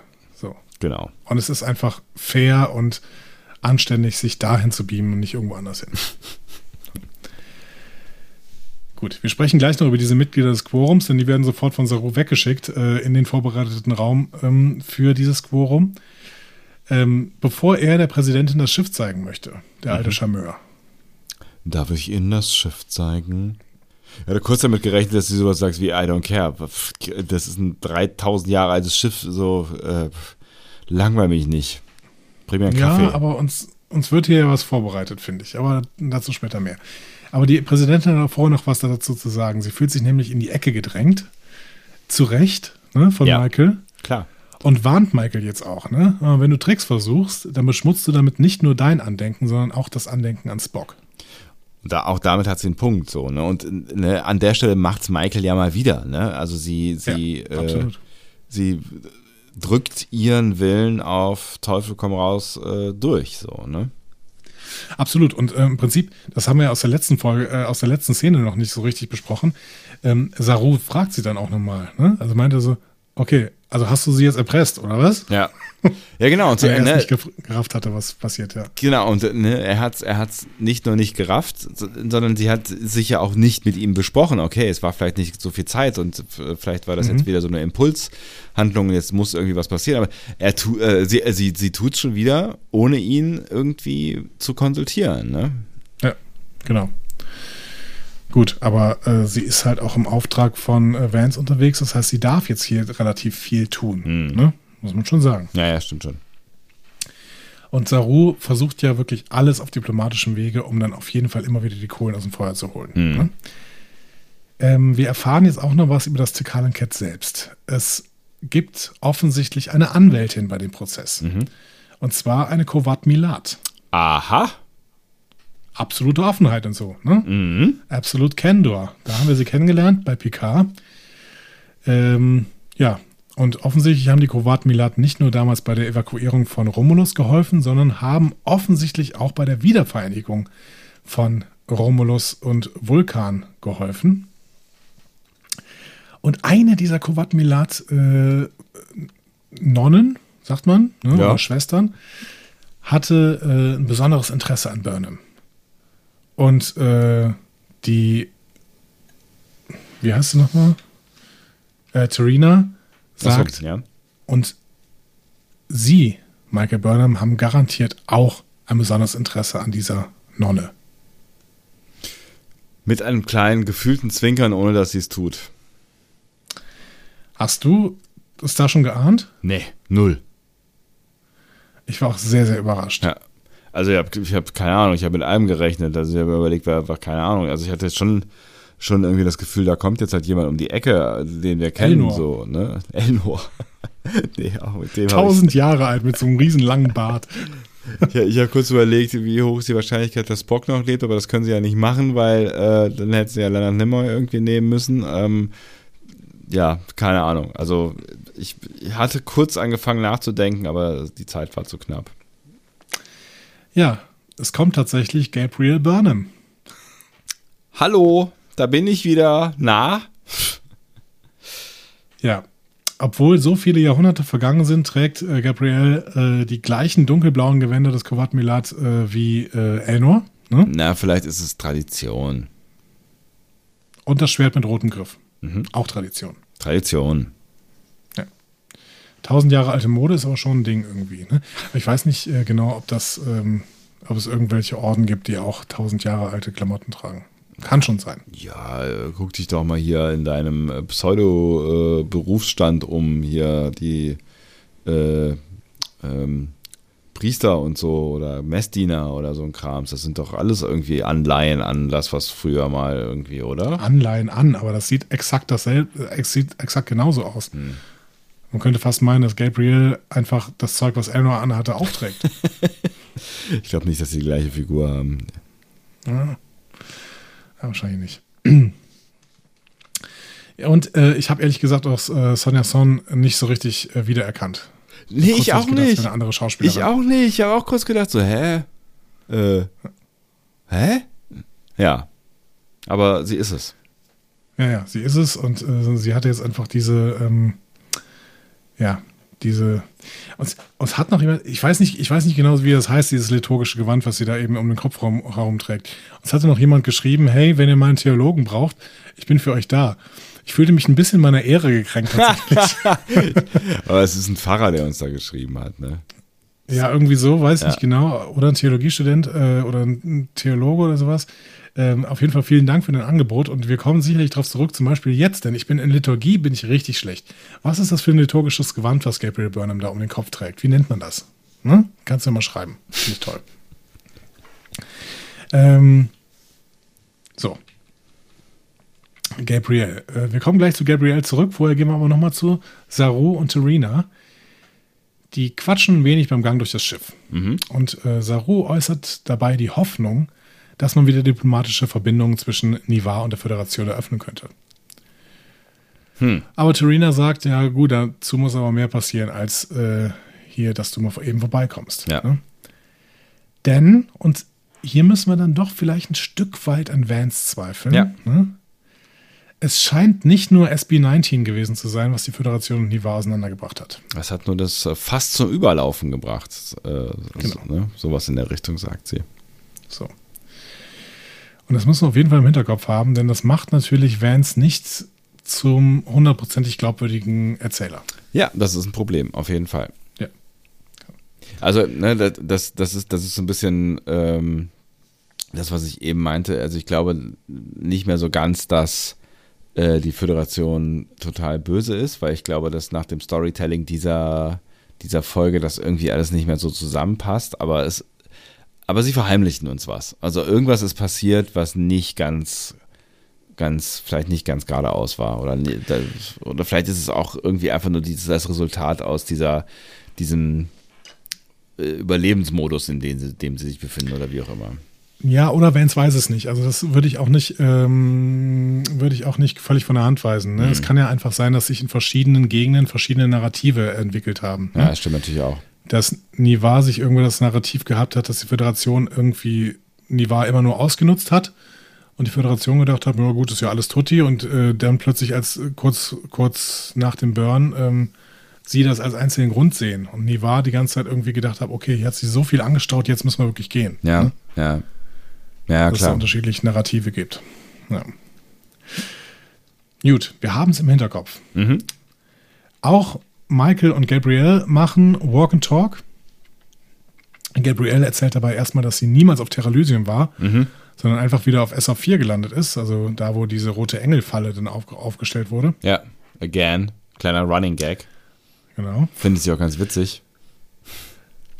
Und ähm, Gabrielle ist ehrlich zu Michael, hm, absolute Offenheit, mhm. und sagt: Michael, du wirkst auf mich lost. Allerdings nicht so lost wie dein Versuch, an die SB19-Daten zu kommen. Und sie begründet das, indem sie das Quorum mal vorstellt. Sie sagt, ja gut, wir haben hier einen Raj, einen alten Romulaner, der die Position der Romulaner gerne stärken möchte. Wir haben Fikir, einen jungen vulkanischen Puristen, Hardliner, wie du eben schon gesagt hast. Ja. Ne? Und wir haben Shira, eine Romulo-Vulkanierin. Die sucht auch noch ihre Rolle in der Gesellschaft, beziehungsweise die gesamten Romulo-Vulkanier suchen offensichtlich noch ihre Rolle. Alle haben also eine eigene Logik, eine eigene Wahrheit und sicherlich auch eine eigene Agenda. Und dann wird es extrem schwierig, die irgendwie im gesamten Quorum von irgendwas zu überzeugen. Ja. Ja, aber wir kennen die Kovat Milat, weil das so ein völliges, äh, völlig äh, lost aussehendes Unterfangen ist und verschreibt sich Gabriel natürlich diesem Unterfangen. Ja. Denn das machen die Kovat Milat so.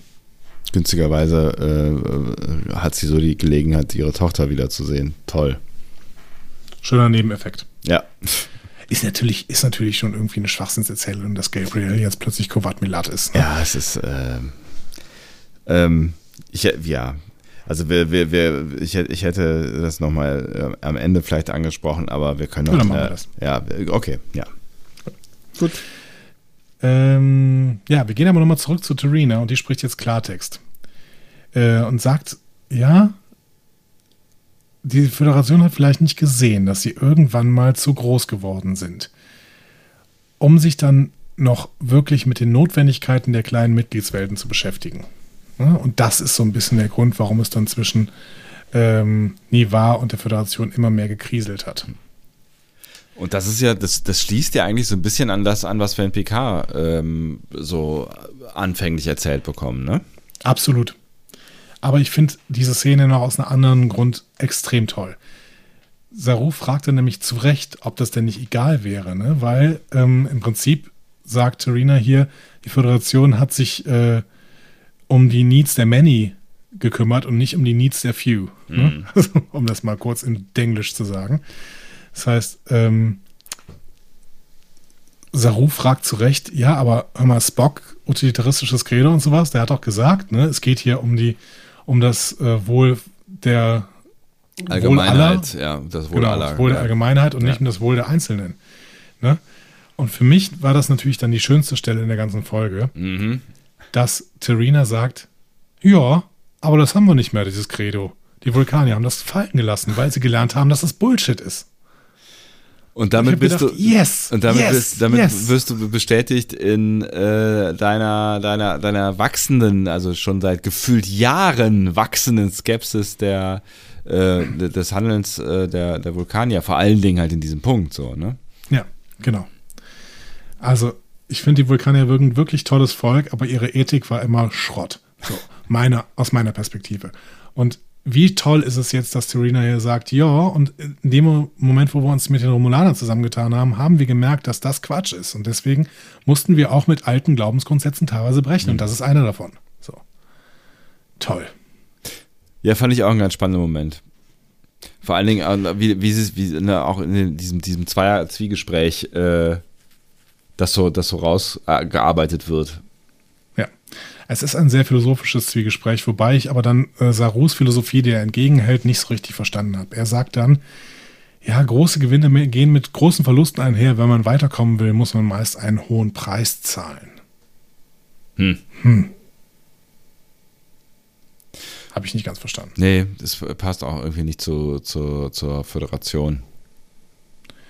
Also das ist so, so Ja, er, das ist passt. so eine nachträgliche ähm, ähm, Rechtfertigung dafür, dass sie halt ähm, ihre Zeit hinter sich gelassen haben, um das gesamte Leben der Welt zu retten und sowas. Kann man Ja. auch irgendwie verstehen, aber ich finde, es passt hier nicht mehr zu diesem philosophischen Anspruch, den Terina hier gerade in dieses Gespräch reinsetzt.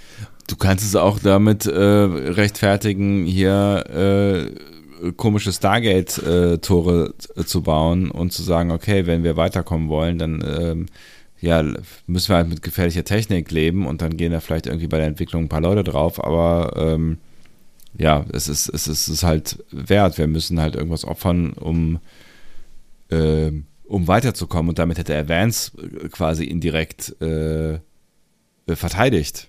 So, oder das Handeln der Föderation, das Vance erklärt, Ja, ja. vielmehr. Wenn es nicht, ne, Ja. weil das vor 100 Jahren passiert ist, aber ja, das Handeln der Föderation, ja.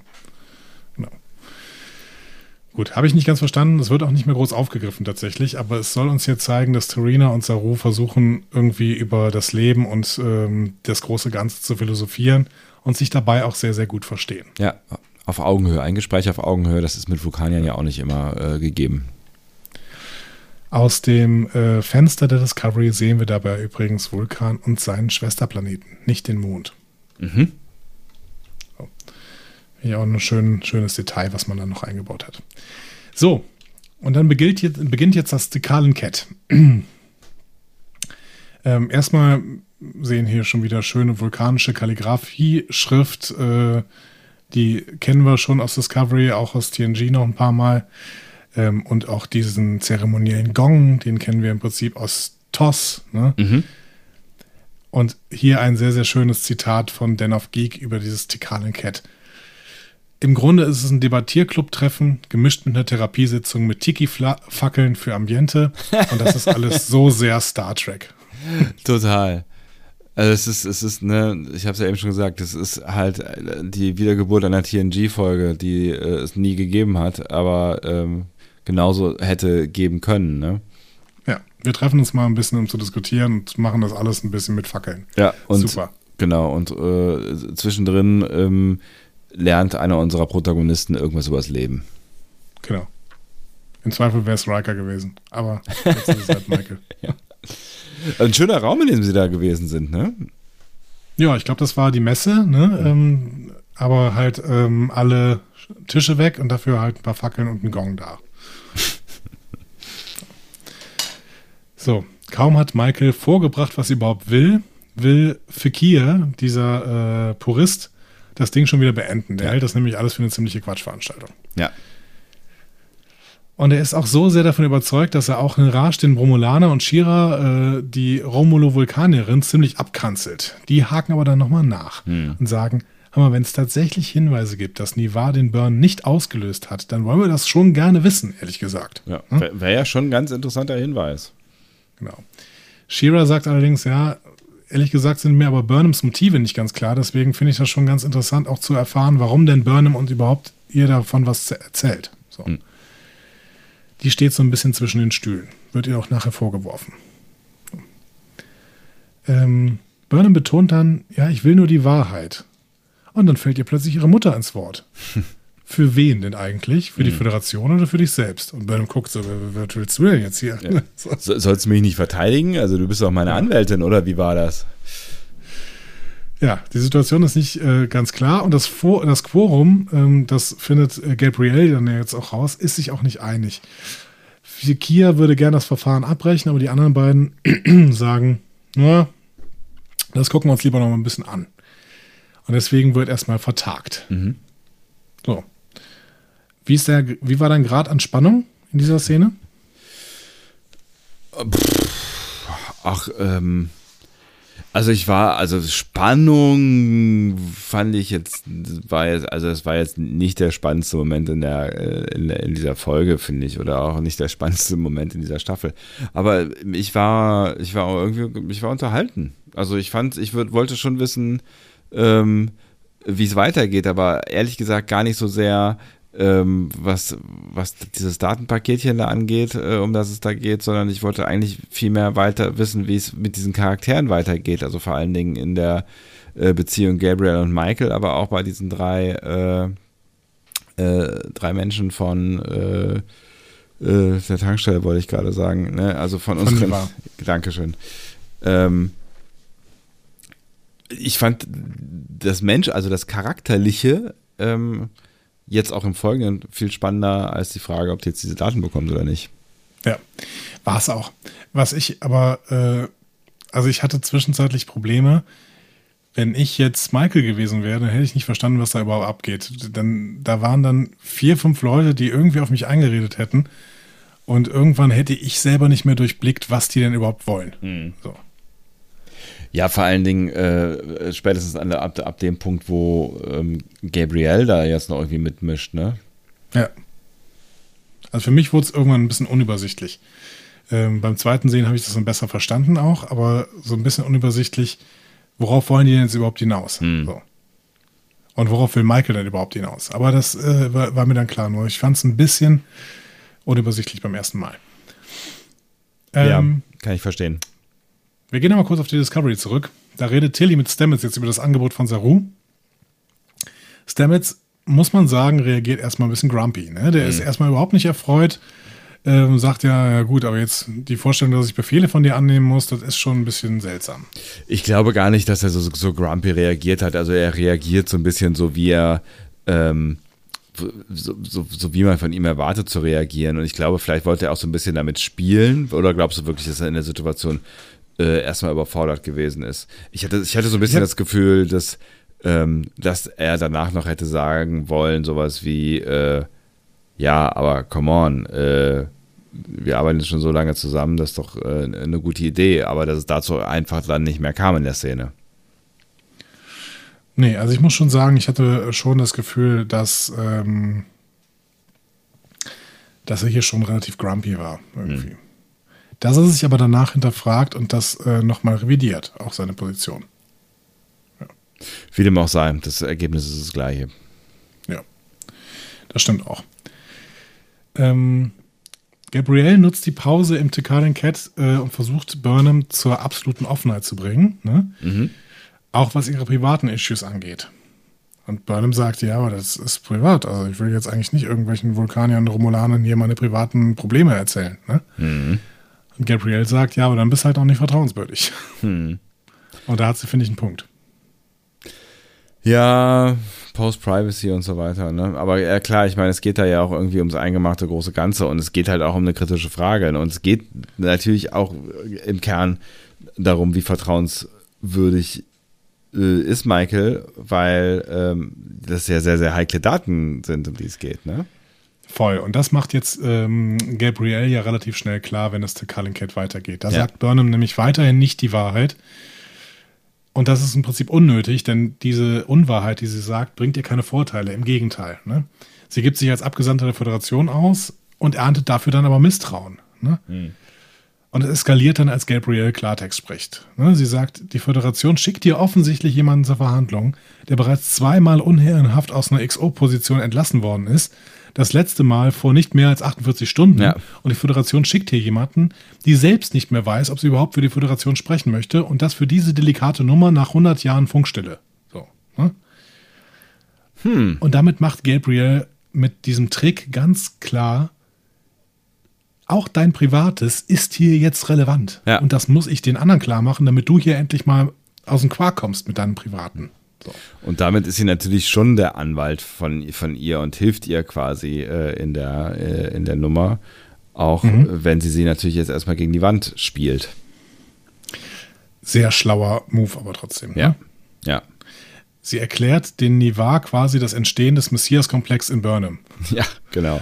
Und sagt, ja, deswegen ist jetzt anfällig für Manipulation der Föderation. Bam. Und jetzt rastet Burnham natürlich aus. Ne? Mhm. Und sagt so, ja, dann bestätige du mir jetzt auch mal ein paar Sachen. Ne? Der Messias-Komplex ist hier keine Störung, sondern ich bin ja tatsächlich so wichtig für das Universum. ne? mhm. Ja gut, dann muss Gabriel gerettet. muss natürlich Gabriel auch irgendwie Ja sagen, ne? Genau, sie sagt immer Ja. Sie sagt ja. dann auch Ja äh, auf die Frage, ob äh, Burnham denn immer für das höhere Gut gekämpft hat. Ja, mhm. hat sie. Sie hat immer für das höhere Gut gekämpft. Ähm, und dann ist plötzlich Burnham ehrlich, auch was ihr Privates angeht. Und sie sagt, ja, und ich weiß halt nicht mehr, ob ich dem allen gewachsen bin. Und ich weiß nicht, ob ich noch in die Sternenflotte passe. Mm. Und Gabrielle kann ihr Glück kaum fassen und sagt unter Tränen, ähm, so, und jetzt spricht Burnham die Wahrheit und jetzt können wir hier weitermachen. Während Saru alles aus dem Gesicht fällt. Genau, so ziemlich. ja, das Problem ist, für Kia lässt sich davon nicht so überzeugen und der will immer noch keine Daten rausgeben, dieser Purist. Ähm, weil er jetzt, aber, aber jetzt seine Begründung hat sich ein bisschen geändert. Er sagt, ja, ich halte es aber nicht so gut für die Gesellschaft. Ne? Und dann sagen seine beiden Mitstreiter aber so, aber das ist überhaupt nicht die Frage. Darum sind wir nicht hier. Wir sind ein Quorum, wo es darum geht, aus wissenschaftlicher Basis zu diskutieren, ob man diese Daten rausgeben sollte oder nicht. Mhm. So. Und wissenschaftliche, äh, wissenschaftliche Evidenz liefert uns Burnham hier. Und wenn wir daran nicht zweifeln müssen, dann geht es hier nicht darum, ob das gut für die Gesellschaft ist, sondern dann haben wir hier eine wissenschaftliche Evidenz und können Sachen ausgeben. Und der Romulaner sagt, ja, und das würden wir auch machen, wir Romulaner, wenn ihr das nicht macht, ihr lieben Vulkanier. Ja? Ups. Ups. So, große Aufregung im Saal, alle springen auf und äh, wir denken, oho, Spock hat vereinigt, Michael trennt es wieder. Ja. Ja. Bevor genau das passiert, bevor hier alles in die Binsen geht, greift Michael ein. Und sie widerruft ihren Antrag auf die Daten und sagt, dass sie nicht auch noch den Frieden von Nivar für den Burn opfern möchte, denn der Burn hat schon genug gekostet. Und mit diesem Mic Drop verlässt sie jetzt den Raum. Auch kein schlechter Move am Ende. Nee, überhaupt nicht. Ja. Und vor allen Dingen ehrlich. Ne? Genau. Es ist ehrlich und es ist, ähm, es ist gegen das Gesetz, was Saru vorher gesagt hat, ne? dieses The Price You Pay. Du musst halt viel opfern, um viel zu erreichen. Ja. Nee, Michael versucht diese Logik eben zu durchbrechen und sagt, nee, auf dem Weg hin zum Herausfinden, was die Föderation zerstört hat, um die Föderation eventuell wieder aufzubauen, können wir nicht noch mehr zerstören. Das geht nicht. Ja. So. Und das ist gut. Und ja. das war wirklich mal ein Erkenntnisgewinn von Michael. Ja. Schön. Ja, sehr schön. Sitzt natürlich jetzt so ein bisschen bedröppelt in ihrem Quartier und wird da dann von Gabrielle jetzt besucht. Hm. Gabrielle will nicht nur ein wenig Mama spielen, das will sie auch. Sie hat tatsächlich auch ein Geschenk mitgebracht.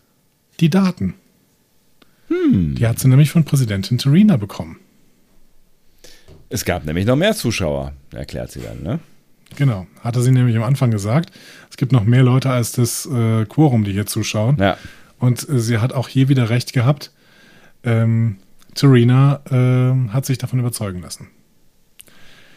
Und dann gibt sie noch einen Trigger für alle Michael Burnham-Hater. sie sagt nämlich, äh, Terina fragt sich nämlich, ob ähm, Spock überhaupt Spock werden konnte. Ja. Ähm, nur weil er als Kind Michael Burnham als Schwester hatte. Huhu. Ja, Twitter, also die lass es kommen. Die Wichtigkeit, von, die Wichtigkeit von Spock wird jetzt an die, an die Figur Michael Burnham gehangen. Ja, ja aber natürlich nur äh, in dieser Aussage. Ne? Spekulativ. Ja. ja. Aber ähm, das wird nicht unkommentiert bleiben. Ja, das glaube ich auch nicht. da habe ich, hab ich auch echt gedacht, so, Alter, das, ne, wo wir wieder beim Thema Mut sind, was du am Ende ja nochmal aufgreifen möchtest, Ja. ne, das war mutig. Absolut. Und ich weiß nicht, ob vernünftig mutig. Ah, können wir nachher darüber dis diskutieren. Ja. Ähm, Gabriel sagt jetzt, sie wird auf Nivar bleiben. Sie wird jetzt nicht irgendwie mitkommen mit Burnham oder sowas. Aber sie kann damit Burnham jetzt endlich mal etwas sagen, was sie bis jetzt noch nie sagen könnte, sagen konnte, nämlich, wenn du mich brauchst, du weißt, wo du mich findest. Verrückt. Ja, Und das ist doch auch mal eine schöne Botschaft. absolut. Unterdessen im Science Lab of the Discovery, da wird Tilly gerade hingerufen und begrüßt von allen. Stamets hat nämlich allen gesagt, dass Tilly ein Angebot hat. Und bevor Tilly noch irgendwas sagen kann, sagen jetzt alle Say yes. Ach, was schön. Abgesprochen offensichtlich, denn äh, die große Say yes-Sause, dazu war auch Burnham eingeladen, aber im Endeffekt ist sie zu spät gekommen. Ja. Ähm, sie haben aber natürlich noch ein paar Wünsche. Quartier mit Fenster, Landurlaub auf Hawaii und äh, eine neue Dusche, wenn ich es richtig verstanden habe. Ja. ne? Also Detmar bezeichnet ja quasi ihren, ihre Toilette oder ihren, ihr, ja, ihren Duschraum irgendwie in ihrem Quartier als Fresher. Ist auch ein schon sehr, sehr lange im, im Track-Kosmos benutzter Begriff. Ähm, schon in den 80ern wurde der in, in den ähm, Rianzu-Romanen, die haben wir schon mal zitiert, als wir über Romulana gesprochen haben, von äh, Diane Duane, ähm, wurden, wurde dieser Begriff schon benutzt. Fresher für diesen Baderaum, der an jedem Quartier dran ist. Lustig, okay. Fresher. Ähm, ja, Burnham kommt noch dazu äh, und will von Tilly jetzt, dass sie ihr bei der Analyse der Daten hilft. Hm. Und Burnham sagt hier an der Stelle, sie gibt ihr nicht ihren Segen, denn den braucht sie nicht. Und das, da sage ich doch, okay, Burnham hat offensichtlich wirklich was seit der letzten Folge gelernt, nämlich, dass nicht alles von ihrem Segen abhängig ist. Ja, wenn du seh, so äh, sehen möchtest, ja, dann äh, ist das quasi die direkte Antwort auf ähm, das Ende der letzten Folge. Ja. Also habe ich zumindest so gesehen, dass das nochmal eine Anspielung darauf war. Hm. Ja, kann man so sehen. Die andere Nummer ist, Burnham bleibt tatsächlich auf der Discovery. Da weiß ich wirklich nicht, ob das die richtige Entscheidung ist. Für sie oder für die Serie? Sowohl als auch. Hm. Glaubst du, es hat, ähm, äh, es hat, es hat äh, Bestand? Also, oder, oder, kannst du dir vorstellen, dass sie sich vielleicht nochmal anders überlegt? Weil es gibt ja immer noch die, die, die äh, Liebesgeschichte mit Book und äh, da sehen wir ja am Ende, dass da nicht so ganz klar ist, wie das jetzt weitergeht. Ja, dann gucken wir uns noch die letzten beiden Szenen an, wo ja. noch viel Liebe in der Luft hängt. Ähm, Burn bekommt ja erstmal von Tilly noch den Auftrag herauszufinden, was den Burn verursacht hat und die Föderation wieder zusammenzubringen. Ne? Mhm. Das heißt, auch Tilly weiß, wie sie mit jemandem umgeht, der einen Messias-Komplex hat. ja. Ja, und dann äh, sehen wir noch eine Szene, wie Terina sich von Saru verabschiedet. Und ich habe mich gefragt, ist da Romantik in der Luft? I don't know. Ich glaube, gegenseitiges Interesse. Also, das ist, das, ich glaube, was man uns jetzt zeigen wollte, ist, ähm, dass äh, Tirina in Saru ein Föderationsmitglied gefunden hat, vielleicht nach langer Zeit, das sie ernst nehmen kann, zu dem sie auf Augenhöhe ähm, ein, ein Gespräch aufnehmen kann. Ich, also ich weiß, was du meinst, weil sie sagen ja dann auch noch so hier, äh, unabhängig davon, was jetzt hier mit Föderationen und äh, äh, irgendwelchen diplomatischen Gesprächen angeht. Ich hoffe auf jeden Fall, dass wir unsere Konversation festhalten können und das, ja, das, das riecht mal kurz danach, aber ich glaube, es geht wirklich eher so um was Intellektuelles, was zwischen den beiden da entstanden ist. Hm. Ich habe ja schon das Gefühl gehabt, da geht es ein bisschen mehr um als um Intellektuelles. Ich weiß nicht, inwiefern überhaupt äh, Vulkanier jenseits vom ähm, jenseits von ihren Balzritualen für Romantik äh, zu Romantik fähig sind. Hm. Aber wenn sie es sind, dann hat Terina sowas hier. Vielleicht habe ich das auch nur gesehen, weil ich äh, selber so ein bisschen verliebt in Terina bin, aber ich glaube ähm, schon. Ich glaube, ich glaube, hier war irgendwas zwischen Terina und Saru. Ich glaube nicht. Also ich glaube nichts, außer dass zwei Menschen sich ähm, gut unterhalten haben, ähm, die vorher vielleicht nicht davon ausgegangen sind, dass sie sich gut, also vor allen Dingen Serena ist ja äh, eher äh, nicht davon ausgegangen, dass es jetzt irgendwie ein, ein, ein gewinnbringendes Gespräch zwischen ihr und der Föderation geben kann. Nun gut, dann gehen wir auf die, in die Szene, in der es auf jeden Fall Romantik gibt, ähm, nämlich bei Book und Burnham. Mhm. Sie erklärt ihm, dass sie die Discovery vorerst nicht verlassen wird und Book weiß ehrlich gesagt noch nicht so richtig, was das für ihn bedeutet. Und genau das sagt er dann. Genau, und zwar mit, mit einem bedeutungsschwangeren Blick in Richtung Grudge. Wie immer. Was soll denn das? Das? Kein, das ist doch keine Katze. Das ist keine Katze. Tut mir leid, das ist keine Katze. Äh, Königin. Ja. ja, und äh, wir werden das irgendwann noch sehen, dass es wirklich keine Katze, äh, Katze ist. Ich bin sehr gespannt, was, was aus der Nummer wird, ey. Aber wir hören auch diese schönen äh, Sätze, die die beiden sagen. Ähm, dieses Du bist für mich zu das Hause. Zuhause. Ja. Ja. Schön, das ist ja. schon toll. Auf jeden Fall. Ja. Und damit ist diese Folge schon zu Ende. Schalte doch nächste Woche wieder ein, wenn's. Achso, du meintest die andere. Wir müssen ein Fazit ziehen. Ja. Ich weiß nicht, wer dran ist. Du ja. hast es immer auf dem Schirm. Äh, ich könnte, ich, es könnte sein, dass ich dran bin. Ich bin, bin mir gerade nicht mehr hundertprozentig sicher. Ja, dann mach das doch mal. So, wo fange ich denn an? Also es mag, es mag daran liegen, dass ich gerade in einer emotionalen Zeit meines äh, Lebens mich befinde. Ich finde, ich finde, äh, ich finde Umzüge und Umziehen und so neue Lebensabschnitte, das ist schon immer irgendwie was Emotionales. Ne? Das ist, also ich finde schon, also äh, Hast du das auch? Also du bist ja auch viel umgezogen in deinem Leben. Aber so genau, ich bin sehr, sehr viel umgezogen in meinem Leben. Meine Schwester hat mir immer zu jedem Umzug noch einen Kuchen gebacken und hat dann irgendwann angefangen, immer eine Zahl drauf zu schreiben. was sich aber lustig gemacht hat, wie oft ich umgezogen bin in meinem Leben. Ich glaube, ich war auch bei 90 äh, Prozent aller Umzüge mit dabei. ja, das stimmt. Aber wenn, äh, das ist halt, wenn man sich irgendwie in Köln auch mal gerne vielleicht ein bisschen vergrößern möchte, dann hält man halt immer Ausschau und wenn man dann irgendwie eine tolle Wohnung findet, dann zieht man da halt auch hin. Oder einen tollen Mitbewohner. Oder einen tollen Mitbewohner. Hey. ähm, ja, ähm, ich kann das verstehen. Okay. Ich stelle dann gerne meine Möbel um. ja, also insofern bin ich eher in, in so, einer, so einer bisschen emotionalisierten Grundstimmung in die Folge hineingegangen und ich finde, ähm, äh, also vielleicht liegt es auch daran, aber ich finde am Ende, ähm, was diese Folge, finde ich, sehr, sehr, sehr gut geleistet hat, ist Emotionalität zu erzeugen und das auf vielen verschiedenen äh, Ebenen. So, also ich bin wirklich sehr mitgegangen mit der Folge, egal ob es ähm, äh, Spock war, der aus dem Nichts kommt und in Verbindung mit Michaels Tränen dann da äh, für sorgt, dass sie quasi ihren Bruder äh, wieder sieht. Ähm, oder ähm, also meine, meine wirkliche, meine wirkliche Lieblingsszene ist natürlich die gewesen am Ende äh, mit, mit Tilly, wo dann alle irgendwie Yes gesagt haben. Und das war auch wieder eine, eine Schluchzi-Szene, die ich wirklich sehr, sehr toll fand. Und irgendwie fand ich diese Folge tatsächlich sehr, sehr gut inszeniert. Also ähm, sie war, sie war gar nicht so wahnsinnig handlungsintensiv und eigentlich auch gar nicht so wahnsinnig spannend. Also es gab ja gar nicht so viel Spannendes, was, was passiert ist. Aber ich fand, sie war irgendwie deep und das haben sie gut hinbekommen.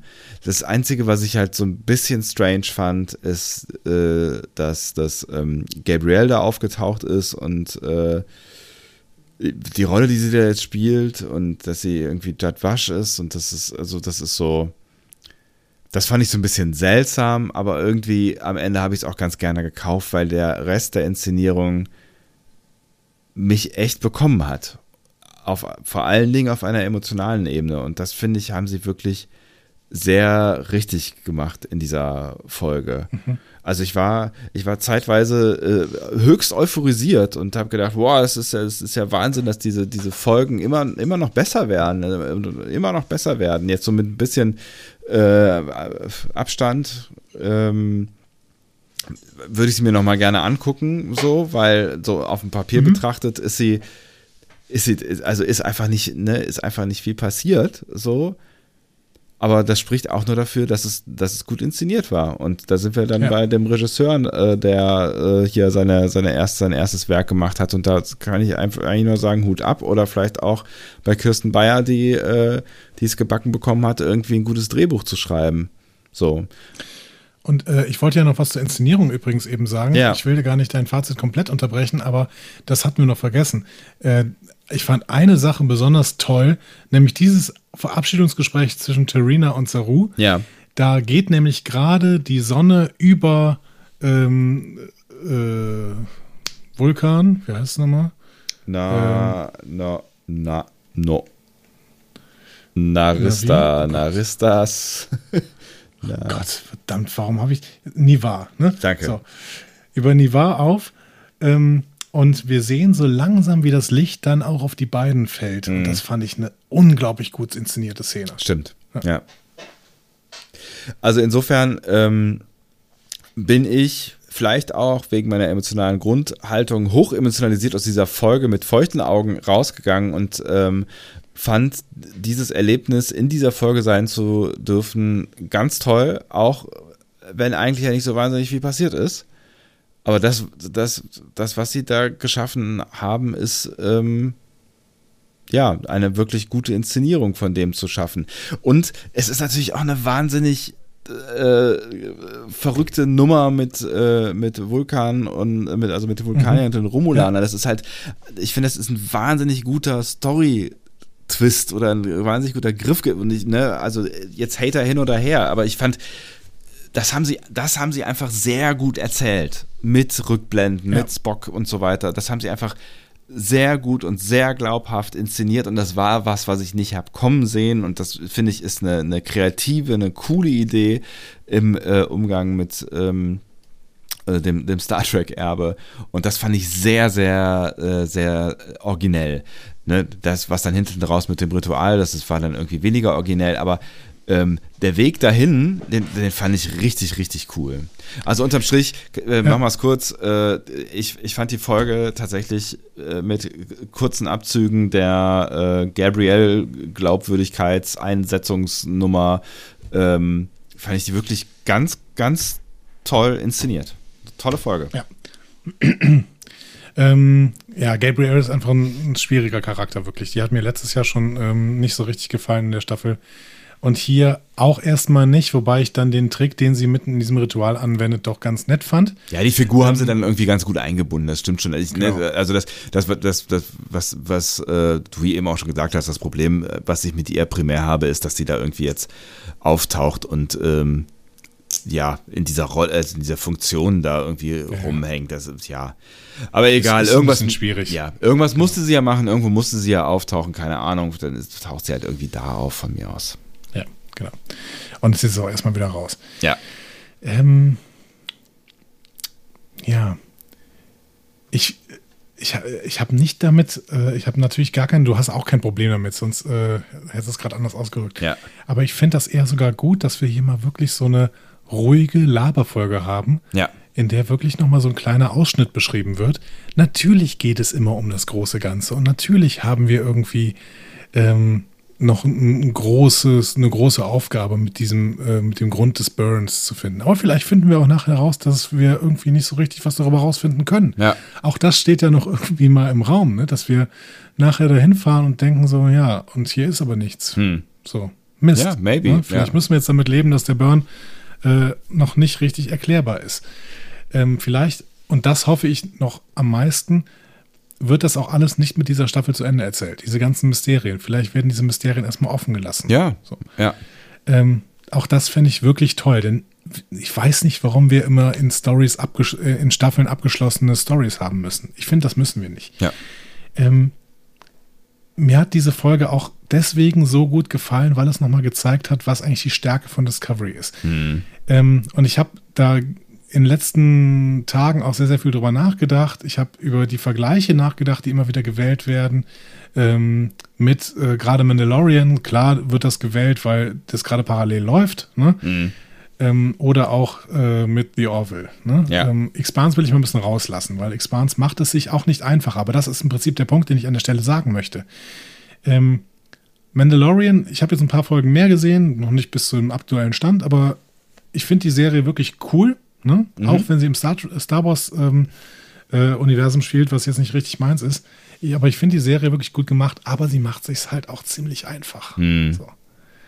Die macht, die ist nicht unbequem, sondern sie ist im Prinzip äh, spielt bequem in einem Universum und erzählt eine kleine Geschichte in einem Universum, das wir kennen und in dem wir dann irgendwie sagen, hey, und das kenne ich und das kenne ich und das ist schön und hier fühle fühl ich mich wohl und ja, so weiter. Ja. Und im Endeffekt macht die Orville das auch. Ne? Die erzählen nette, schöne Geschichten, die teilweise ein bisschen kleiner sind, teilweise ein bisschen größer, ja. aber in einem bekannten Universum ähm, mit im Prinzip bekannten Storylines. Die, die meisten der Storylines kennen wir so oder ein bisschen anders in, aus TNG. Ja. Und ich fühle mich da auch sofort zu Hause und ich gucke diese Serien unfassbar gerne und ich möchte sie nicht gegeneinander aufwiegen.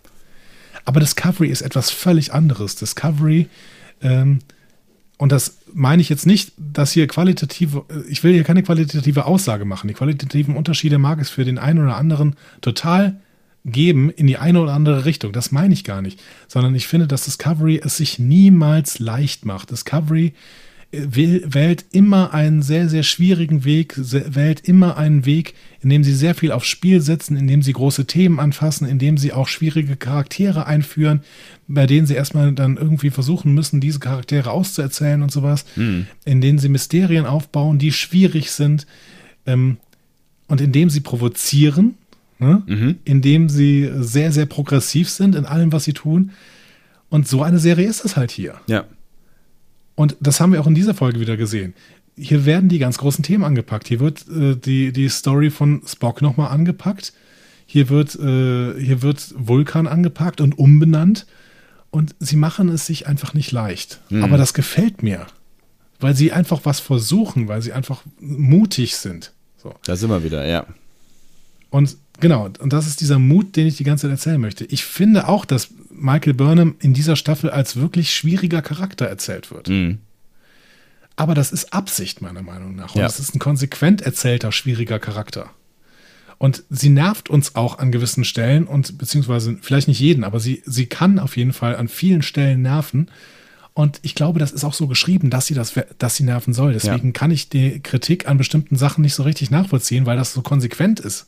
Also ich finde, es gibt selten einen so konsequent geschriebenen Charakter wie Michael Burnham. Mit all den negativen Eigenschaften, die man dann teilweise in ihr sehen kann. Das ist nicht so eine Wohlfühlatmosphäre, die uns da teilweise gemacht wird. Wir haben eine Wohlfühlatmosphäre teilweise, wenn wir so ein bisschen Crewgefühl haben. Aber wir haben auch immer wieder so die Brechung. Wir haben dieses, dieses rausgeholt werden aus der Komfortzone. Wir haben, wir haben eben ja progressive äh, Erzählformen, in denen wir dann plötzlich äh, ja, auch wenn es plakativ wirkt. Wir haben, wir haben den, äh, die erste nicht-binäre Schauspielerin in einer Serie, die einen nicht-binären Charakter spielen soll. Wir haben ähm, eben einen Transgender-Charakter, der äh, einen Trill spielt, der, die auch ja immer irgendwie einen Gen- Transgender-Aspekt drin haben. Ja. So. Ähm, wir haben ein völlig selbstverständlich angenommenes äh, schwules Ehepaar in dieser Serie. Ähm, natürlich kann man jetzt irgendwie sagen, ja, das ist Zeitgeist, das muss man haben, um irgendwie alle Leute zu bekommen. Nee, muss Nee, man nicht. Trotzdem nee, ja, werden hier ja. Minderheiten angesprochen. Und diese Minderheiten, natürlich könnte man jetzt irgendwie aus Hollywood-Logik sagen, auf die können wir auch verzichten. So. Ne? Weil in der Hollywood-Logik zählen im Endeffekt die Quoten und dann können wir uns, können wir auf die Minderheiten verzichten und sagen, okay, wir gehen auf die Mehrheit und machen eine mehrheitstaugliche Serie und dann werden wir die Quoten im Zweifelsfall sogar besser haben, als wenn wir eine minderheitentaugliche Que- Ja. Äh, schreiben. Deswegen, ich finde, dass Discovery immer einen mutigen Weg geht und das sieht man an dieser Folge nochmal ganz besonders. Wir begeben uns hier wirklich in, in ganz, ganz provokative Kanongefilde und wir sehen hier ganz, ganz viele Trigger, die immer wieder gedrückt werden und die Hass auslösen können.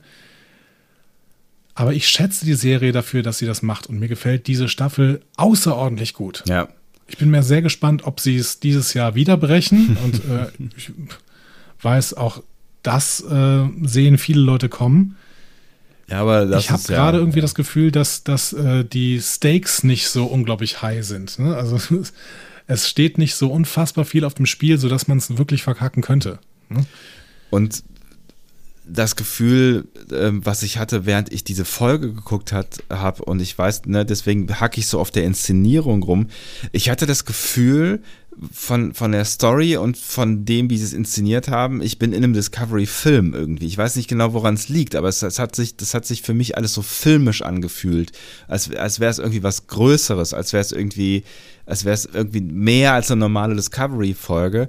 Und ähm, irgendwie, da habe ich, dann, dann habe ich so ein bisschen darüber nachgedacht und so in meinem Kopf darüber ähm, äh, oder in meinem Kopf verglichen, ähm, wie, das, wie, sich, wie sich die anderen Staffeln angefühlt haben. Und ich finde tatsächlich, dass wir in dieser Staffel auch mit dieser Folge auf einem ganz anderen erzählerischen Niveau sind, als wir das in den ersten beiden Staffeln sind.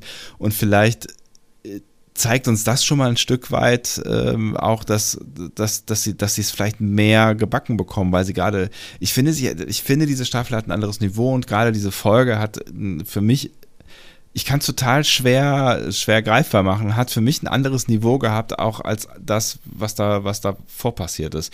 Weil, weil sie so deep in die Charaktere reingegangen sind, weil das, weil das, weil, weil das, weil das irgendwie so, so, so tief emotional berührend war in jeder Begegnung, die ich da gesehen habe. Also ich war, ich war in jeder Begegnung irgendwie bei den Charakteren, direkt mit dabei. Ich war direkt, ich saß in der ersten Reihe. Es hat mich nie irgendwie rausgeschleudert, ich war irgendwie nie, nie außen vor oder gelangweilt oder sowas. Und das finde ich ist auch bei so einer ruhigen Folge echt eine Kunst. Ich bin sehr, sehr gespannt, ob ihr das genauso euphorisch seht wie wir. ähm, und äh, da könnt ihr doch jetzt mal gerne Bezug drauf nehmen. Ähm, wir werden auf jeden Fall ein Stück weit äh, eures Feedbacks in die nächste Folge aufnehmen können. Ähm, denn ich weiß schon, dass wir beide auf jeden Fall, glaube ich, äh, jetzt übers Wochenende nicht dazu kommen, die nächste Folge aufzunehmen, auch wenn uns mal wieder ein Screener vorliegt. Mal, mal gucken, was passiert. Wer weiß das schon? Ich weiß nicht, was in meinem Leben passiert. Weißt du, was in deinem Leben passiert? Wir werden es sehen. Nee, keine Ahnung. Ähm, so denn, aber zückt doch eure Tastatur und haut mal in die Tasten discoverypanel.de, ähm, beziehungsweise es werden euch wahrscheinlich jetzt gleich von einer zarten Stimme, die nicht meine ist, nochmal alle möglichen äh, Quellen beziehungsweise Zielorte für eure Ergüsse vorgegeben werden. Diskussionen zu folgen findet ihr auf discoverypanel.de oder sprecht eine Nachricht auf den Discovery Panel Anrufbeantworter unter 02291 ukta uk 2. Unter der 02291 ukta uk 2 erreicht ihr uns auch per WhatsApp. Außerdem gibt es uns auch bei Instagram unter Discovery Panel, bei Twitter unter Panel Discovery und bei Facebook unter Discovery Podcast. Wir freuen uns über eure Nachrichten und über eure Kommentare. Also ich bin wirklich beseelt aus dieser Folge rausgegangen. Und wir gehen aus dieser Folge raus und haben unter zwei Stunden. Wenn wir es jetzt nicht noch verkacken, Andi. Da brat mir doch einer einen Storch. Da brat mir doch einer einen Storch! Mensch! Ah, Sebastian, ich muss schlafen gehen. Wir haben mitten in der Nacht. Ja, ich auch, ich auch. Ich muss morgen früh um Viertel nach sechs raus. Ach du Heiliger. Kurzen Prozess. Ach, heiliger Bimbam. Ach du heiliger Bimbam! ähm, kurzen Prozess, schön, dass ihr mit dabei wart. Äh, kommt doch wieder. Bis bald. Tschüss. Macht's gut. Tschö.